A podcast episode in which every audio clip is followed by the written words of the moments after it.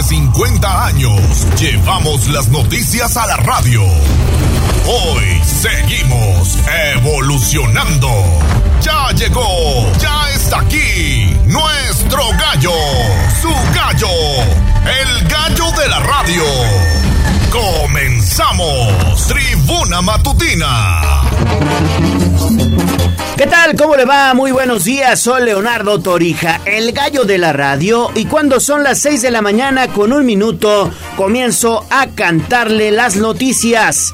La tercera, sí, la tercera es la vencida. Este lunes los trabajadores de la Volkswagen de México llevarán a cabo una nueva consulta para aceptar o rechazar el 11% de incremento salarial.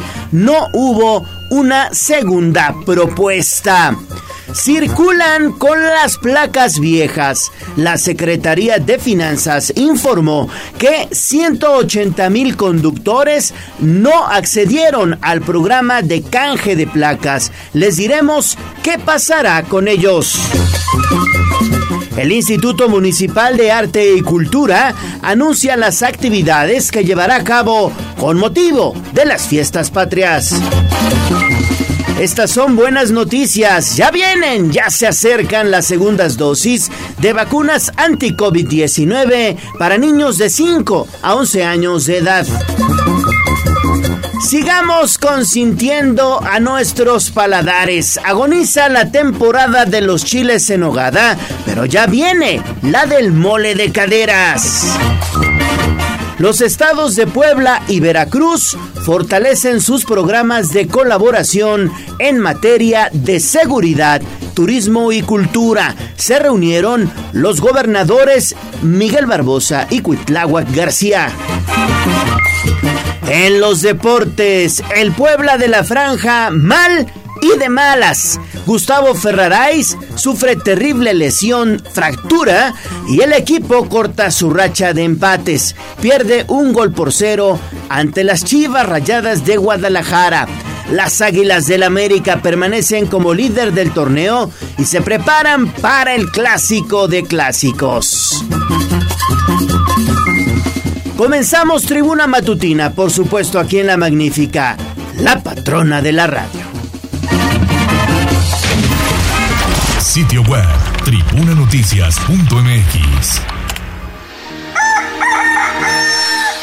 Son las 6 de la mañana con 3 minutos y es un gusto saludarles en este lunes 12 de septiembre del año 2022, semana patriótica. Nos estamos ya preparando para todas las celebraciones y conmemoraciones del mes de septiembre. Mañana, mañana 13 de septiembre, Día de los Niños Héroes de Chapultepec. Por supuesto, habrá esta ceremonia oficial que cada año se lleva a cabo allá en la 25 Oriente y Boulevard 5 de Mayo. Y también, bueno, pues evidentemente todo listo para conmemorar el inicio de la independencia de México el 15 de septiembre, el 16 de septiembre durante la madrugada y también ese mismo 16 de septiembre se llevará a cabo este desfile militar con motivo de esta conmemoración. Recordarle a todos ustedes, amigos radioescuchas, que tenemos ya líneas de comunicación abiertas para usted al número 242-1312, 242-1312. También, también está abierto Tribuna Vigila, la voz de los poblanos, al 2223 90 38 10, 2223 90 38 10, para que nos, nos mande mensajes de texto, sus mensajes de voz, principalmente mensajes de voz que queremos escucharlos y vía redes sociales. Recuerden ustedes que estamos en Tribuna Vigila. Así que sin más ni más, vámonos con la información.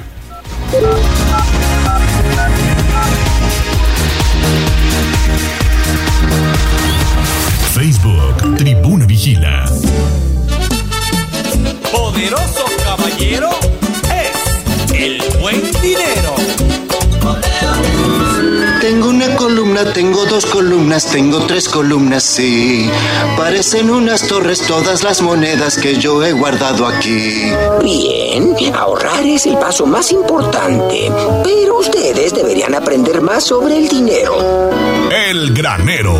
Aquí nuestros consejos de economía. En Tribuna Matutina. Son las 6 de la mañana con 6 minutos. Y bueno, ha sido pues semanas intensas en materia de negociación entre el sindicato de Volkswagen de México y también pues la empresa. Cabe mencionar que hoy se lleva a cabo la tercera asamblea entre los trabajadores y entre la base trabajadora, como se le menciona popularmente, para definir si finalmente, bueno, pues aceptan o rechazan esta propuesta, esta única propuesta de incremento salarial de 11%, 9 directo al salario y 2% en prestaciones. Tú has estado muy pendiente de esta situación, Liliana, y es un gusto saludarte esta mañana de lunes. ¿Cómo estás? Buen día. Buenos días, te saludo con mucho gusto, igual que al auditorio. Efectivamente, la tercera es la vencida y este lunes trabajadores sindicalizados de Volkswagen de México eh, participan de la consulta y deben aprobar o rechazar el aumento del 9% directo al salario y 2% en prestaciones. En términos generales, hay que recordar, la propuesta de incremento no se modificó. De acuerdo a comunicados de la empresa y el mismo sindicato, la automotriz no está en condiciones de ofrecer algo más, aunque en esta ocasión los trabajadores podrían obtener como beneficio extra un mes adicional con el aumento del 9%, esto a petición de la autoridad laboral. La comisión revisora decidió aprovechar esta segunda prórroga en las negociaciones para poner esta oferta sobre la mesa y apostar porque los trabajadores recapacitarán en su voto ante la inminente huelga van por los 225 trabajadores que en la segunda ronda votaron por el no. Si en esta ocasión el 50% más uno del padrón acepta el acuerdo, es decir, al menos 3.427 técnicos, la huelga se habrá conjurado. Si por tercera ocasión la oferta es rechazada, en automático el sindicato deberá comenzar a trabajar en la logística de la huelga y las banderas rojinegras se izarán sobre las seis puertas de la planta ubicada en San Lorenzo Almecatla a las 11 horas del próximo 14 de septiembre. La votación será en la planta automotriz Volkswagen y se realizará conforme a los términos de la última consulta.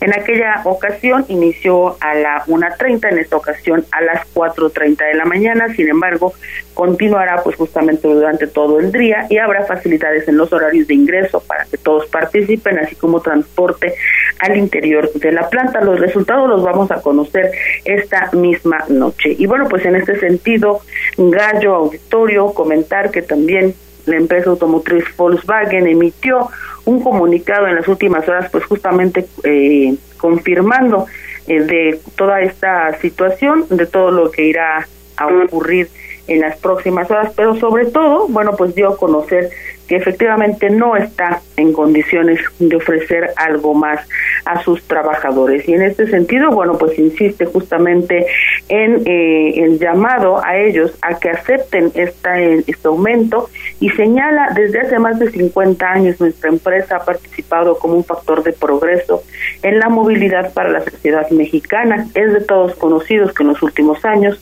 han sido muy difíciles para la industria y para la economía a nivel mundial. La pandemia y la crisis de desabasto de partes e insumos, además de otros múltiples problemas globales, son retos contra los que hemos luchado juntos como equipo y no han sido un obstáculo para que Volkswagen de México continúe ofreciendo estabilidad laboral y alta competitividad de compensación para sus colaboradores. La nueva ley laboral requiere que el acuerdo alcanzado con la comisión revisora representante de los trabajadores que acompaña al liderazgo de la, del sindicato tenga que ser validado por votación por la mayoría de los trabajadores para hacerse efectivo. Y bueno, en este sentido, el documento señala que las condiciones actuales de la economía no permiten hacer modificaciones al acuerdo alcanzado el pasado 20 de julio, con lo que ratifica que no habrá una nueva oferta sobre la mesa, por lo que pide que este 12 de septiembre pues consideren su voto, lo pueda, puedan aprobar este acuerdo y así pues finalmente terminar con el fantasma del conflicto laboral. Este es el reporte, Leo. Sí, sí, sí, prácticamente está la misma propuesta sobre la mesa y el único llamado que hace la empresa Lili es que, bueno, pues le apela a la participación de los trabajadores en esta nueva consulta que exige la nueva ley del trabajo, ¿no? Sí, Gallo, la verdad es que este tipo de situaciones, decíamos, cada vez serán más comunes considerando, pues justamente que eso es lo que lo que perseguía la, la, reforma laboral. Ahora eh, los, los sindicatos, las representaciones tendrán que hacer pues mucho trabajo de campo, ¿no? Mucho trabajo de socialización de las diferentes eh, propuestas que se vayan acordando a lo largo del tiempo y bueno, pues en esta ocasión ojalá también los trabajadores eh, puedan ratificar su voto. Estamos hablando pues, prácticamente de la empresa más importante en el estado. Ojalá de veras no haya conflicto y hoy esos 225 que la vez pasada no se consiguieron ni fueran la diferencia, pues ojalá hoy sí vayan a votar y aprueben ese contrato. Leo. Muy bien, muy bien, Lili. Bueno, pues estaremos muy pendientes de los resultados que se den a conocer esta noche de la consulta. Le informaremos puntualmente a través de nuestras redes sociales, arroba noticias tribuna y también en tribunanoticias.mx. Seguimos con información de la economía, Lili, y es que estas son buenas noticias. Iniciamos la semana con una ligera variación a la baja del precio de gas licuado de petróleo, ¿verdad?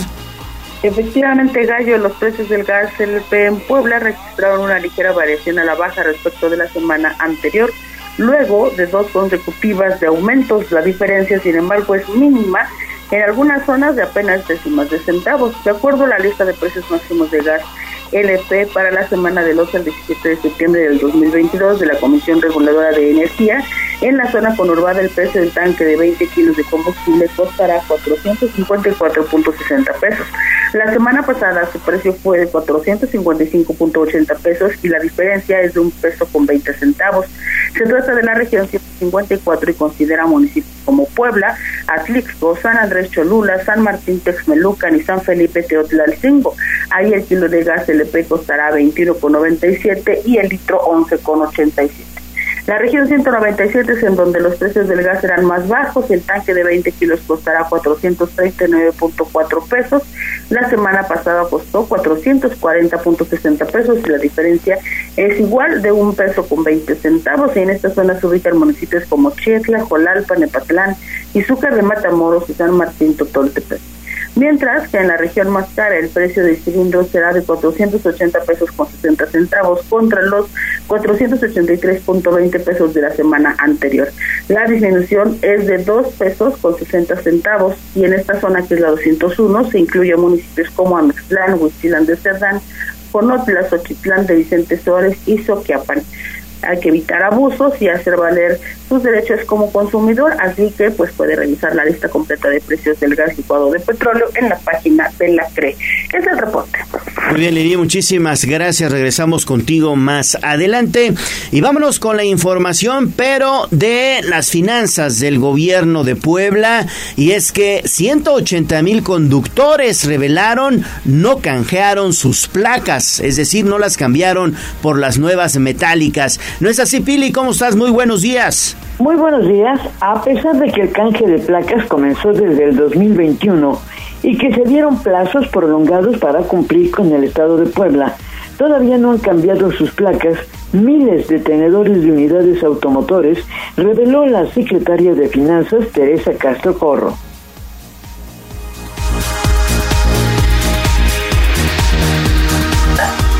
Esté al corriente de todas sus obligaciones correspondientes, se es acreedor a este, a este reducción, a este control vehicular. Quien no lo tenga, entonces tiene que pagar la tenencia.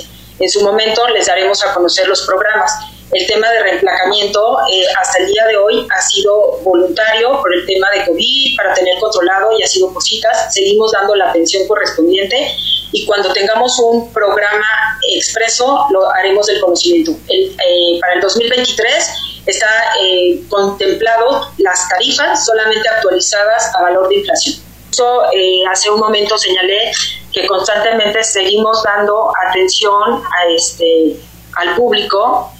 Tenemos todavía pendientes del orden de 400 mil vehículos que no se han replacado y bueno, lamentablemente, 180 mil tenedores de unidades automotoras no lo han hecho. 180 mil tenedores de unidades todavía no han cambiado su placa. Al inicio de este ciclo de cambio, el gobierno ofreció la condonación del pago de la tarjeta de circulación, que tiene un valor de, de 560 pesos y más de la mitad de los contribuyentes cumplieron, pero todavía faltan por hacer su cambio, repito, 180 mil propietarios. El reporte Gallo. Pili, entonces estos 180 mil tendrían que pagar la tenencia. No, todavía no. Por lo que resta del año, fíjate que, bueno, todavía hay consideración de parte de la Secretaría de Finanzas. Lo que tienen que pagar sí ahora es la tarjeta de circulación. Durante el tiempo que se les dio era gratis, pero ahora, además de las placas que valen mil, mil cincuenta pesos, tendrán que pagar 560 pesos por la tarjeta de circulación. Eso sí ya se tiene que pagar forzosamente. Así que, bueno, pues todavía tienen oportunidad hasta fin de año pues de hacer este canje. De lo contrario, en el 2023, ahí sí tendrían que pagar ya la tenencia. Perfecto, Billy, muy claro, muchas gracias. Regresamos contigo más adelante. Pues aproveche, todavía puede salvarse de pagar la tenencia. Únicamente habría que pagar el costo de las nuevas placas de 1.100 pesos más 560 de la tarjeta de circulación. Si no lo hace este año, el próximo sí ya tendrá que pagar la tenencia.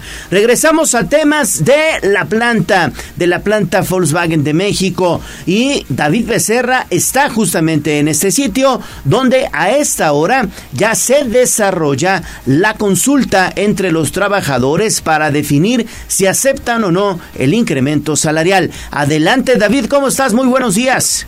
Mi querido Gallo, muy buenos días. Pues sí, muy buen lunes, frío lunes y nuevo día en el que se somete a votación las condiciones salariales de los trabajadores de la Volkswagen. En la zona hay más movimiento de lo usual en la planta, obreros entrando y saliendo. De igual, pero de igual manera, hermetismo por parte de los votantes. El horario de la consulta ya lleva aproximadamente, bueno, en un ratito se harán dos horas y sí se nota obreros entrando y saliendo pero hemos intentado preguntar a cada uno de ellos qué postura tienen en estos momentos y bueno, hermetismo total gallo, al igual que en las eh, dos entregas o dos votaciones anteriores que se hicieron, evitan hablar sobre su postura y bueno, esa es la información gallo, esperemos que esta vez sean resultados pues alentadores para la planta y los eh, obreros gallo, la información. Perfecto, David. Entonces seguimos pendientes de esta consulta. Mientras tanto, también sigue tu recorrido por toda la ciudad. Son las 6 de la mañana con 18 minutos. Prácticamente a las 6 de la mañana con 30 minutos llevarán las primeras dos horas de esta consulta. Vamos a pausa y volvemos. Apenas estamos iniciando Tribuna Matutina. Vamos a un corte comercial y regresamos en menos de lo que canta un gallo. 95.5 FM y 12.50 AM. La patrona del popular mexicano, la magnífica. Seguimos con el gallo de la radio. WhatsApp 22 23 90 38 10. Mi ciudad es la cuna de un niño dormido Hablemos de nuestro pueblo. El reporte de la capital poblana. En Tribuna Matutina. 6 de la mañana con 21 minutos y vámonos con información del municipio de Puebla y es que no se retirarán las casetas de periódicos hasta agotar el diálogo con los voceadores. Así lo dio a conocer la Secretaría de Gobernación Municipal. Adelante Gis, ¿cómo estás? Muy buenos días.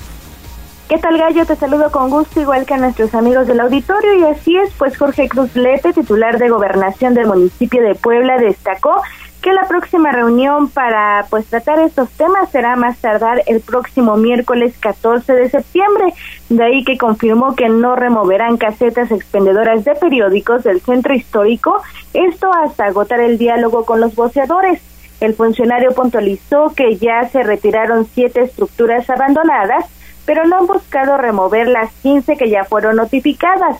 De ahí que continuarán las mesas de trabajo para buscar alternativas respecto a la imagen, productos y reducción de espacios. Escuchemos parte de lo que mencionaba. Y se notificaron otras casetas, 15 casetas, para sentarnos precisamente al diálogo. No han sido retiradas, no han sido tocadas, no los hemos ni molestado, ni amenazado, ni agredido, como de repente por ahí cuentan Cada vez que nos sentamos, ellos respetuosamente hacen eh, de nuestro conocimiento, pues que están inquietos, precisamente porque es gente normalmente que tiene muchos años dedicándose a esto y nosotros eh, sensibles. Y repito, la instrucción del presidente municipal es tener tanto diálogo eh, como sea posible para poder llegar a una alternativa en cuanto a su imagen, en cuanto a la venta de los productos que ellos tienen, en cuanto a la reducción de los espacios que de repente, bueno, se extienden. Aseveró que no hay plazos fatales para determinar el futuro de la infraestructura, pero sin embargo, durante las próximas reuniones participarán también la gerencia del Centro Histórico y la Secretaría de Movilidad, esto para exponer los lineamientos, determinar el número que será retirado y también ofrecer alternativas. Dejó en claro que hay casetas que por su ubicación definitivamente serán retiradas aunque reiteró que su dependencia se ajustará a las características que definan las áreas correspondientes. Ya por último dejó en claro que el diálogo nunca se rompió y siempre han estado en contacto con los voceadores. Incluso mencionó que las reuniones son constantes, además de que nadie está hablando de eliminar o desaparecer las estructuras, sino simplemente establecer un esquema de orden en el mismo centro histórico. La información, Gallo. Oye, Gis, y bueno, pues ya entrando en materia, todo listo para las fiestas patrias. El propio Instituto Municipal de Arte y Cultura de Puebla anunció la agenda de actividades. Adelante, Gis. Así es, pues será un total de 30 presentaciones que ofrecerá el Ayuntamiento de Puebla, esto del 15 al 18 de septiembre. Esto lo informó Fabián Valdivia Pérez, director del Instituto Municipal de Arte y Cultura, esto al destacar que participarán más de 300 artistas. En la entrevista, el funcionario puntualizó que el 15 de septiembre a las 16, 17, 18 y 19 horas se presentará Urban Clown, el grupo de danza folclórica mexicana Malinzi, el son de la tarima, cuachis y el mariachi en canto ranchero respectivamente. Esto en el Jardín del Carmen. En tanto, en el Zócalo de la capital poblana estará el ballet folclórico Macuel Xochitl, el mariachi Sonidos de mi Tierra, el mariachi Diamante de México, la Compañía de Danza Regional de Puebla, el Mariachi Gallos de Puebla y el Ballet Folclórico Nahuel Olin. Esto junto con el mariachi Los Gallos a las 17, 18, 19, 20, 21 y 22 horas respectivamente, mientras que en el balcón de Palacio Municipal se desarrollará la ceremonia conmemorativa con motivo al grito de independencia, esto en punto de las 23 horas y a las 23.30 horas se presentará el DJ Jerry Dávila, esto en la Plaza de Armas. Escuchemos parte de lo que mencionaba. Y nada más recordarles que las actividades que tendremos con las fiestas patrias serán desde el 15 hasta el 18 de septiembre. Tendremos más de 30 presentaciones durante estos días, tanto en el Zócalo como en el Carmen. Serán más de 300 artistas entre músicos, bailarines y artistas escénicos, los que formarán parte de las actividades que se presentarán tanto en el Zócalo como en el Jardín del Carmen para festejar del 15 al 18 de septiembre las fiestas patrias. Ya para el viernes 16 Gallo también habrá diferentes actividades en el Jardín del Carmen, en la Plaza de Armas, pero también en San Francisco Totimihuacán se llevará a cabo el desfile charro y la feria ganadera en punto de las 8 horas. En tanto, a las 13 horas habrá bailables, a las 14 un espectáculo de caballos bailadores, a las 15 un espectáculo de toros eh, también a las 17 horas se presentará una función estelar de los Azares del Norte. El sábado 17 de septiembre también habrá diversas actividades en el Jardín del Carmen, en el Zócalo de la ciudad. Y el 18 de septiembre refirió que a las 16, 17, 18 y 19 horas se desarrollará un espectáculo de circo, eh, esto en bici, también la danza del, de tecuanis, el son de tarima coachis y el mariachi femenil alma ranchera respectivamente. Y en el zócalo de la ciudad pues estará también el ensamble folclórico, el ballet folclórico Fundadores de Puebla, Alma Delia, entre otras actividades mismas que ya están disponibles en las páginas oficiales de redes sociales también del Ayuntamiento de Puebla y también del Instituto Municipal de Arte y Cultura. El reporte. Muy bien, muy bien, Gis. Y ya que estamos en información de las fiestas patrias, el fin de semana estuviste muy, muy pendiente porque en el Paseo Bravo se llevó a cabo la ceremonia como un motivo más del aniversario luctuoso de Nicolás Bravo, ¿no es así? Así es, Gallo, pues fue la ceremonia conmemorativa al 236 aniversario del natalicio del general Nicolás Bravo Huerta encabezada esta ceremonia por el gobernador Miguel Barbosa Huerta, José Antonio Martínez García, quien es titular de la Secretaría de Salud del Estado de Puebla, mencionó durante su discurso que es justo recordar a Bravo Huerta porque defendió la dignidad humana, nunca ambicionó el poder y su objetivo siempre fue organizar al gobierno para erradicar cualquier señal de autoritarismo o nepotismo pero escuchemos parte de lo que mencionaba, ya que pues asimismo reconoció la labor de Barbosa Huerta una vez que ha demostrado un propósito inquebrantable por promover el respeto hacia la historia misma que genera identidad y arraigo en las personas y a la par brinda un sentido de pertenencia y amor por todas las tradiciones. Además indicó que el sacrificio de los héroes ha sido precedente e inspiración para cambiar la forma de gobernar, de ahí que destacó, entre otras acciones, del mandatario el apoyo para enfrentar la batalla contra la pandemia por el virus SARS-CoV-2 en el Estado. Y es que gracias a las estrategias implementadas dio a conocer que el Ejecutivo obtuvo el reconocimiento entre todos los mandatarios del país por el mejor manejo y directriz de la enfermedad, ya que fortaleció el esquema de salud que dejaron devastadas las administraciones anteriores. Así lo decía. El sacrificio de nuestros héroes ha sido precedente e inspiración, haciendo un cambio en la forma de gobernar, como hoy en el estado de Puebla gobierna desde la dignidad, la igualdad, calidez, cercanía con la gente, liderazgo y estrategias que trascienden para hacer historia y hacer futuro como lo ha sido entre muchas otras acciones, el apoyo total e incondicional para enfrentar la batalla contra la pandemia por el virus SARS-CoV-2 en el estado de Puebla, con lo que obtuvo el reconocimiento entre todos los mandatarios del país por el mejor manejo y directriz de la enfermedad. La información, Gallo.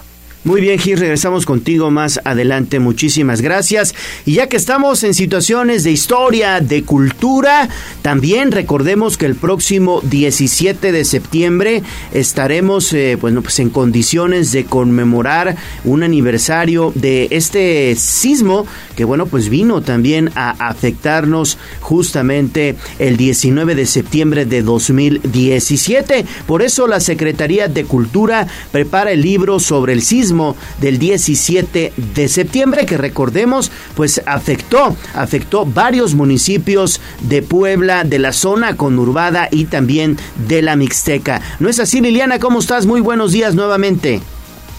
Hola, Gallo, de nueva cuenta te saludo. La Secretaría de Cultura del Gobierno Estatal trabaja en la edición de dos libros, uno sobre el patrimonio arquitectónico que sufrió daños en el sismo del 2017, que incluirá la forma en que se le ha dado seguimiento a su rescate y preservación, y otro más sobre casas de cultura. En este caso, de aquellas que se ubican en inmuebles históricos que hayan sido objeto de algún proyecto de rescate o restauración. Así lo detalló Sergio Vergara Verdejo, secretario de Cultura en la entidad, quien mencionó que también se analiza la posibilidad de publicar un El material será una recopilación de la música de Puebla, interpretada por las cuatro orquestas que pertenecen al Estado y que se han recuperado en su totalidad durante la presente administración. El objetivo es documentar el patrimonio cultural de Puebla. Escuchemos pues todo el rescate de la música del Estado, por ejemplo, orquestas, bueno, ya tenemos las cuatro orquestas que son del gobierno del Estado que ya están recuperadas, la música de Puebla, todo lo que es eh, patrimonio del PNR, del sismo, de todo lo que pasó, para darle seguimiento, y este las, las casas de cultura, pero las casas de cultura en lugares históricos, que no, sean, no, no van a ser edificios nuevos, es el rescate Asimismo, se buscará realizar una recopilación de museos comunitarios y museos de sitio en toda la entidad, ya que se trata de espacios que guardan elementos trascendentales de las costumbres y tradiciones de las localidades en donde se erigen. Finalmente, el funcionario adelantó que la Secretaría de Cultura, en coordinación con las Secretarías de Economía y Turismo, trabaja en el desarrollo de un proyecto para crear las rutas culturales, recorridos que unan inmuebles representativos de una misma zona y se ofrezcan como atractivos turísticos. Es el reporte. No contaban con mi astucia. Muy bien, pues vamos a estar esperando este libro que seguramente nos traerá pues de esos recuerdos que vivimos todos los que bueno, pues estuvimos en este caso trabajando en cobertura informativa en este sismo del 17 de septiembre, del 19 de septiembre de 2017. Y bueno, antes de irnos a pausa, vamos con el reporte vial. Sitio web tribunanoticias.mx Reporte vial. Contigo y con rumbo. Desde la Secretaría de Seguridad Ciudadana compartimos el reporte vial en este lunes 12 de septiembre con corte a las 6 y media de la mañana. Encontrarán tránsito fluido en Boulevard 5 de Mayo, desde la 31 Oriente hasta la China Poblana en ambos sentidos, y sobre la 31 Poniente desde la 3 Sur hasta Boulevard Lisco. Además, hay buen avance sobre la 16 de septiembre, entre Boulevard Capitán Carlos Camacho Espíritu y Boulevard Municipio Libre. Por otra parte, tomen sus precauciones ya que se registra carga vehicular sobre la 11 Sur entre la 23 Poniente y la 17 Poniente y en circuito Juan Pablo II desde Río Nazas hasta la calle 15 de enero. Hasta aquí el reporte vial y no olviden mantenerse informados a través de nuestras cuentas oficiales en Facebook, Twitter e Instagram. Amigo conductor, si llevas a tus hijos a la escuela, recuerda salir a tiempo de casa, utilizar el cinturón de seguridad en todo momento y no estacionarse en doble fila. Que tengan un excelente inicio de semana. Puebla, contigo y con rumbo. Gobierno Vamos a un corte comercial y regresamos en menos de lo que canta un gallo. En septiembre celebramos el orgullo mexicano. Asiste a los festejos de la Noche Mexicana en Casa Guayo. El 14 disfruta de Aarón y su grupo de Ilusión, Rayito Colombiano, Cuisillos y el tradicional ballet folclórico. El 15 se presentan Alejandra Guzmán, Los Askis, Las Pres, Mariachi y un espectáculo de pirotecnia. Te esperamos desde las 17 horas. Hagamos de estas fiestas patrias unas fiestas ciudadanas. Tienes ganas de Puebla efectivo, transferencias, pagos con celular. Usamos dinero todos los días y nunca pensamos qué lo hace funcionar. Que, confiamos, en su uso. Sabemos que será aceptado por todos para comprar, vender y pagar. Banco de México cuida que mantenga su valor y así fortalece la confianza que tenemos en el dinero. Si estás en preparatoria, participa en el premio Contacto Banjico. 95.5 FM y 1250 AM. La patrona del popular mexicano, la magnífica. Leemos tus mensajes en WhatsApp, en La Voz de los Poblanos. 22 23 90 38 10. Esta es la voz de los poblanos. En Tribuna Matutina también te escuchamos.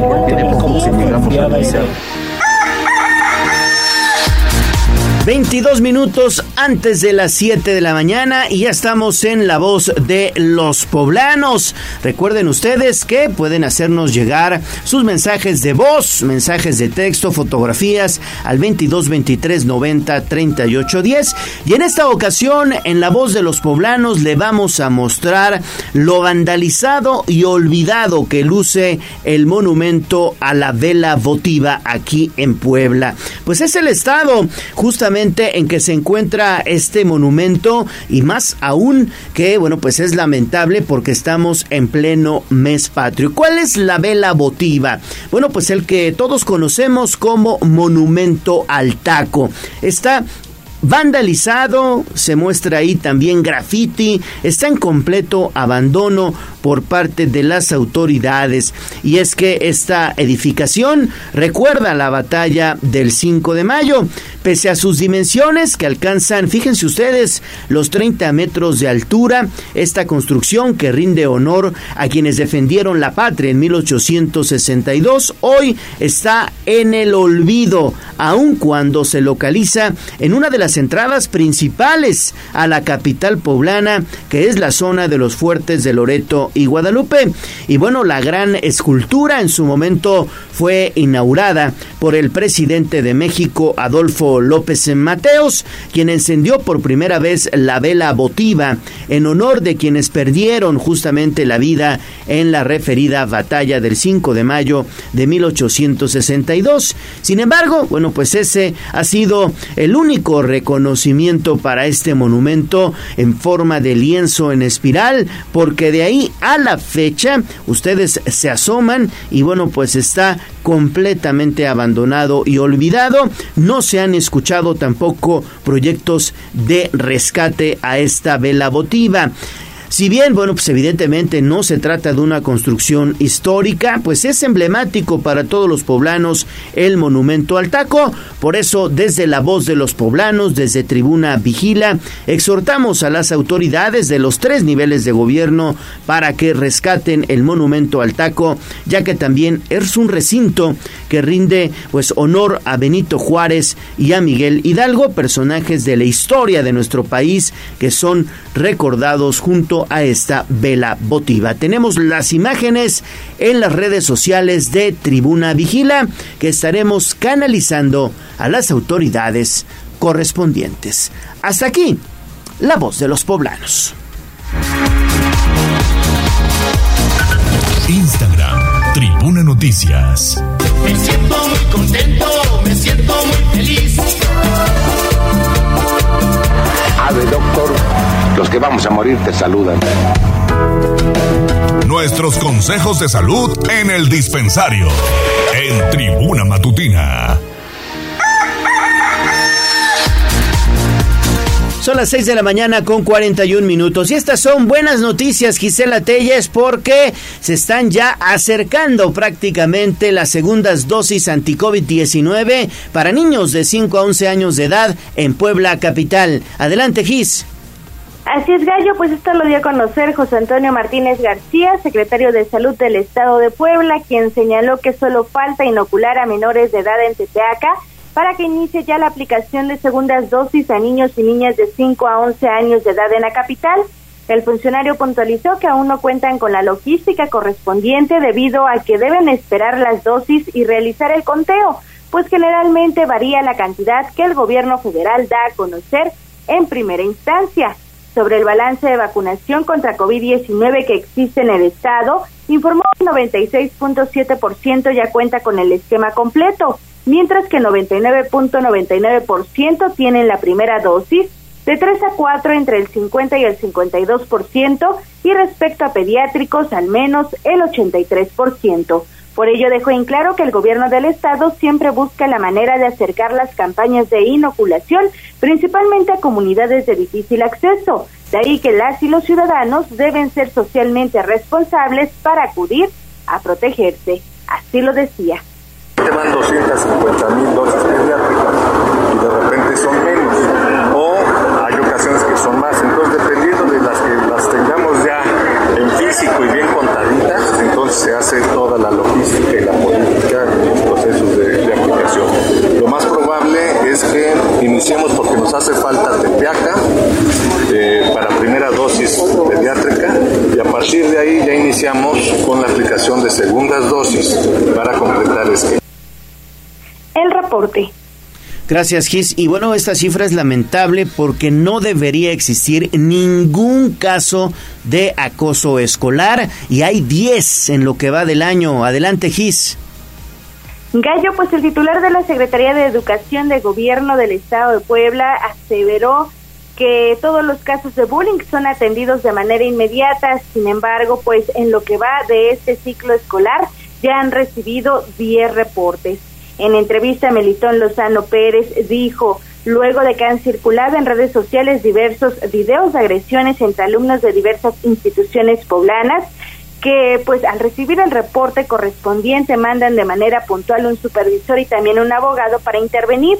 Indicó que los pleitos entre estudiantes se deben principalmente al regreso a clases presenciales debido pues a que estuvieron dos años en ausencia, posteriormente en un sistema híbrido esto por la pandemia y pues así Como la convivencia genera buenas amistades, también enemistades. Dejó en claro que la investigación de los casos de bullying contempla dos sanciones claves, cese o despido del personal y denuncia de carácter penal. Que aseveró, no permitirán que ningún caso quede impune. Además dijo que trabajan en un protocolo de concientización de profesores, así como de detección y prevención de actos de acoso. Sin embargo, pidió a los padres de familia también dialogar constantemente con sus hijos, esto para generar condiciones de respeto y también de tolerancia. Escuchemos. Lo primero que les puedo decir es que todos los casos están siendo atendidos. De manera inmediata se manda un supervisor, va un abogado de cada nivel y se atienden los casos. Además, no solo atender la parte de la sanción, sino también de la prevención, porque en el fondo lo que existe es una relación de falta de respeto. Y por eso en las familias, como lo decía el gobernador, tenemos que insistir mucho. Y también en, los salones de clase una relación respetuosa, una relación armónica de cariño. Y cuando eso no existe pues se dan los pleitos ¿no? entre adolescentes. Y creo que eso es lo que estaremos haciendo también, acciones de prevención. Lozano Pérez dejó en claro que no existen prácticas del pasado y ahora existen bajas definitivas de maestras y maestros, primordialmente si se involucran en temas de acoso sexual, debido a que así lo marca el protocolo. El reporte gallo. Gracias, gracias Gis por esta información. Y bueno, vamos con este especial que nos ha preparado Andy y es que, bueno, pues evidentemente septiembre es el mes de la prevención del suicidio. Escuchemos. Cerca de 800.000 personas se suicidan cada año en todo el mundo. Tal vez se nos está olvidando que sí, que aunque esto nos cueste creerlo, la indiferencia y el silencio también matan.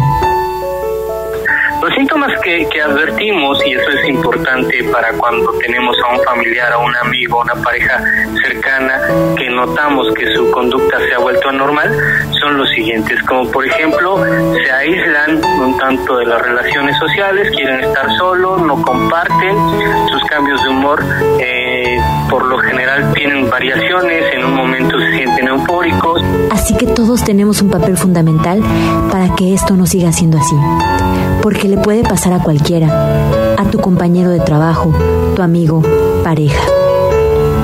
Identificar y actuar ante el suicidio. Empatizar con aquellas personas que quizá no usen pancartas para gritar su dolor o mostrar señales que no sabemos leer, pero sí esforzarnos en interpretar. Entonces como amigos, como compañeros, como parejas, estar pendiente de las conductas y tratar, si no podemos, tal vez de manera profesional, tratar de escuchar, tratar de intentar que se desahoguen con nosotros y en la medida de lo posible buscarles una ayuda especializada. Dejemos de mirar a un lado y actuemos. Seamos ayuda y cobijo, la luz de miles de personas que aún encuentran el camino.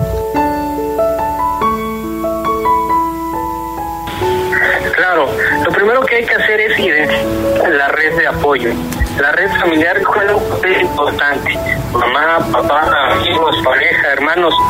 La red de apoyo nos va a funcionar primero para supervisar que no lleve a cabo ningún acto de autodestrucción y segundo, para que se desahogue, para que intente a través de ellos encontrar una forma de sentirse más relajado. Y no hay que olvidar la ayuda profesional, es decir, con el terapeuta, con el psicólogo, con el psiquiatra, porque ellos ya llevan una metodología de trabajo. La terminación 800-911-2000, que es una línea a nivel eh, república. Eh, la línea de la vida nos puede dar un soporte, una tolerancia, eh, mientras buscamos una ayuda profesional más cercana. busquen ayuda. Mi nombre es Roberto Sánchez Garzón, eh, estudié la carrera de psicología, tengo ahí experiencia en el área clínica y en el área de recursos humanos. Aprendamos a informarnos y prevenir el suicidio. Para Tribuna Vigila, Andrea Lezama. Bueno, pues ahí está Andrea Lezama con esta importante recomendación en torno a la prevención del suicidio. Y bueno, vámonos a pausa, pero antes vamos a escuchar la voz de los poblanos que ya se están poniendo en contacto con nosotros. Escuchemos a don Carlos, mejor conocido como el profesor Manitas. Escuchemos. Canción dedicado a Ale Bautista, al Gallo Torija y a tan prestigiado equipo que los acompañan esta mañana.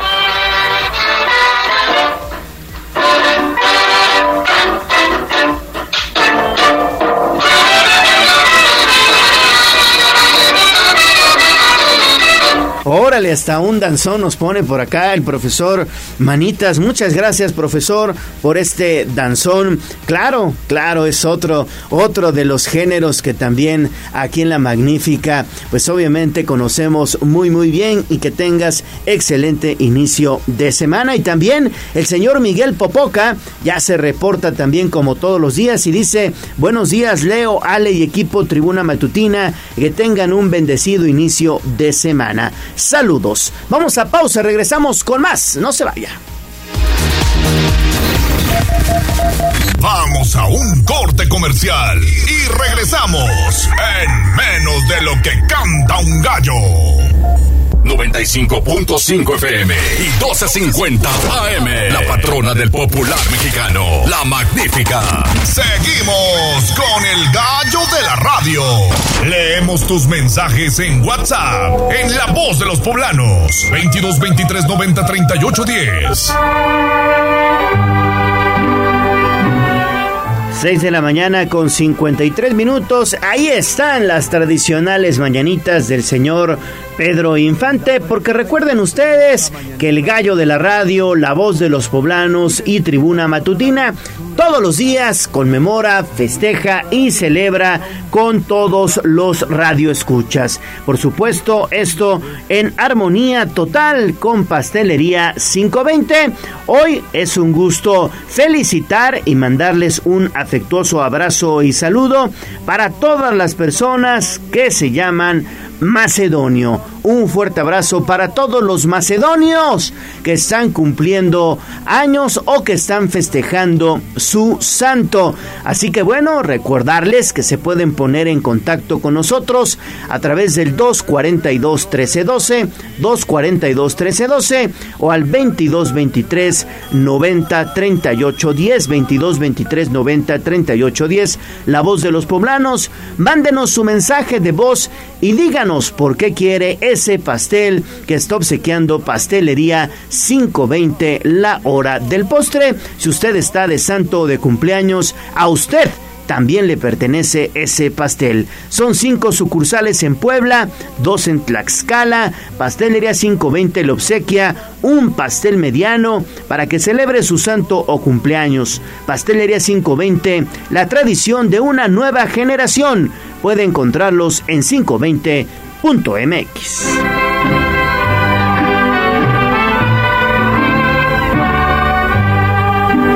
Faltan cinco minutos para las 7 de la mañana y vámonos a las calles de Puebla con David Becerra porque hay un percance vehicular en la 70 Poniente y 5 Norte. Adelante David con el reporte. Buen día. Buen día, Gallo, nuevamente. Sí, como comentas, 70 Poniente y 5 Norte y pues un auto compacto se fue a impactar contra un poste de alumbrado público, dejándolo a punto de caer, ¿eh? A punto de caer, está en un ángulo de unos 35 grados ya casi tocando el suelo. Eh, hay cableado, cableado colgando de la precisamente el poste. Esto es muy peligroso porque podría incluso de, desprenderse y bueno, tocar el suelo. Pasan autos, pueden jalarlo, una tragedia.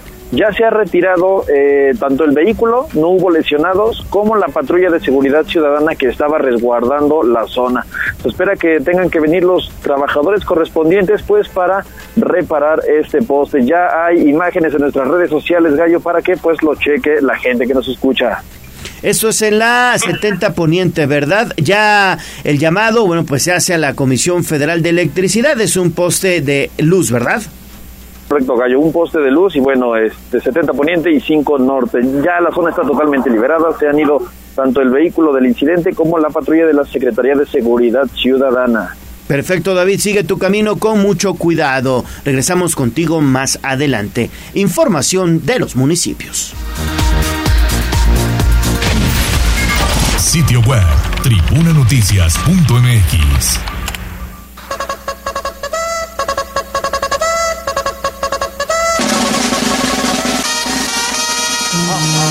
Más allá del pueblo y la zona conurbada. ¿Qué pasa en nuestras localidades vecinas? En Tribuna Matutina. Y vámonos entonces hasta la región de Tehuacán con Servando Medina. Mi estimado Servando, ¿cómo estás? Muy buenos días. Se registra un cateo allá en Tehuacán y resulta que localizan una fosa clandestina. Adelante, Servando, buen día. ¿Qué tal? Buen día, Leonardo Torija. Efectivamente, ya lo has dicho, esto sucedió y hasta el momento se han localizado tres cuerpos en estado de descomposición, los hallados en el interior de un predio bardeado ubicado en la Junta Auxiliar de Santa Cruz Acapa del municipio de Tehuacán, donde elementos de la Agencia Estatal de Investigación lograron ubicar. Extraoficialmente trascendió que esto se logró tras la detención del pasado viernes de dos individuos. Uno de ellos lo apodan el Burras, ambos aparentemente involucrados en el asesinato de tres personas meses atrás. Los dos detenidos eran parte de la banda que operaba en el predio asegurado que usaban como bodega. Durante la tarde de ayer domingo, habitantes de Santa Cruz, Acapa, notaron que había una amplia movilización de patrullas sobre la calle Ferrocarriles Nacionales. Además, notaron una retroexcavadora que ingresó al inmueble. Con apoyo de la maquinaria pesada, se encontró los cuerpos, que de momento se desconoce su identidad y rasgos físicos, ya que presentaban ya condiciones de descomposición. El perímetro fue acordonado para no entorpecer las labores de las autoridades.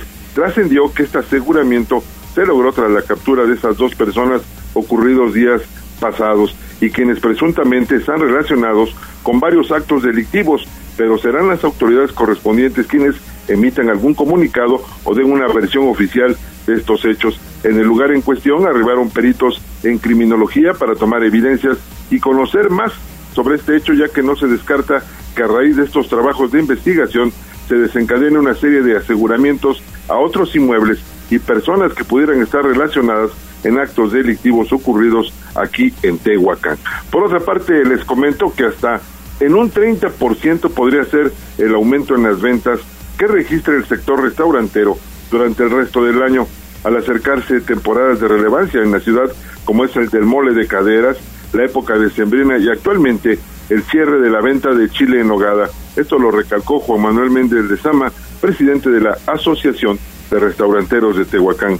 Abundó que a pesar de que la inflación persiste, las ventas se mantienen, pero han mermado las utilidades hasta en un 20%, y aunque esta situación ha afectado a todos los rubros, debido a que los insumos se encarecen, los restauranteros no han ofertado sus productos a precios elevados, ya que podrían perder ganancias. Debido a esto, el sector ya está listo para iniciar con la temporada tradicional del mole de caderas y recibir a los comensales al ser esta época una de las más fuertes. Por tal motivo, ya han aparecido introductores de ganado caprino procedentes de Guajuapan de Oaxaca, San Marcos, Necoxtla y por esta razón el mole de caderas podría registrar un aumento de ventas de hasta el 30 y 50%, pero este incremento dependerá del perfil que posea cada restaurante debido a que los negocios son completamente diferentes y pueden registrar una tasa similar menor o mayor. Pero antes de iniciar con la venta de lo tradicional, cerrarán el mes de septiembre con el típico chile en nogada, el que hasta el momento ha tenido una buena percepción, siendo similar al año pasado, aunque este fue ligeramente mejor, ya que se conmemoraron los 200 años de este platillo. Es por ello que la difusión fue más amplia y asistieron distintos comensales. Hasta acá mi reporte y que tengan un excelente inicio de semana. Igualmente, Servando, que tengas un excelente inicio de semana. Y ya lo comentaba Servando, allá en la región de Tehuacán, se están preparando para el mole de caderas. Ya viene este exquisito platillo de esa región y Andy Lezama nos ha preparado este reportaje especial. Prepara tu paladar porque comienza la temporada de uno de los platillos más conocidos de la región de Tehuacán. El guachmole, mejor conocido como mole de caderas, es un platillo tradicional de los huesos de chivo provenientes de la matanza de otoño. El lengua ha dicho, los saludamos a todos ustedes y en especial a los patrones. Estamos en esta hacienda con el calor. Todos sean bienvenidos. Vamos a iniciar con la oración de los matanceros. Adelante. Rituales hechos por parte del sector restaurantero y hotelero del municipio, mismo que ha comenzado con la tradicional primera cazuela, representada esta vez por la conocida Hacienda Doña Carlota, uno de los muchos restaurantes que dan a conocer este delicioso plato al paladar de los que lo desean probar. Este ritual lo realizan de forma presencial los matanceros originarios de San Gabriel Chilac, pues esta es una actividad que se ha realizado en la región desde hace más de 200 años.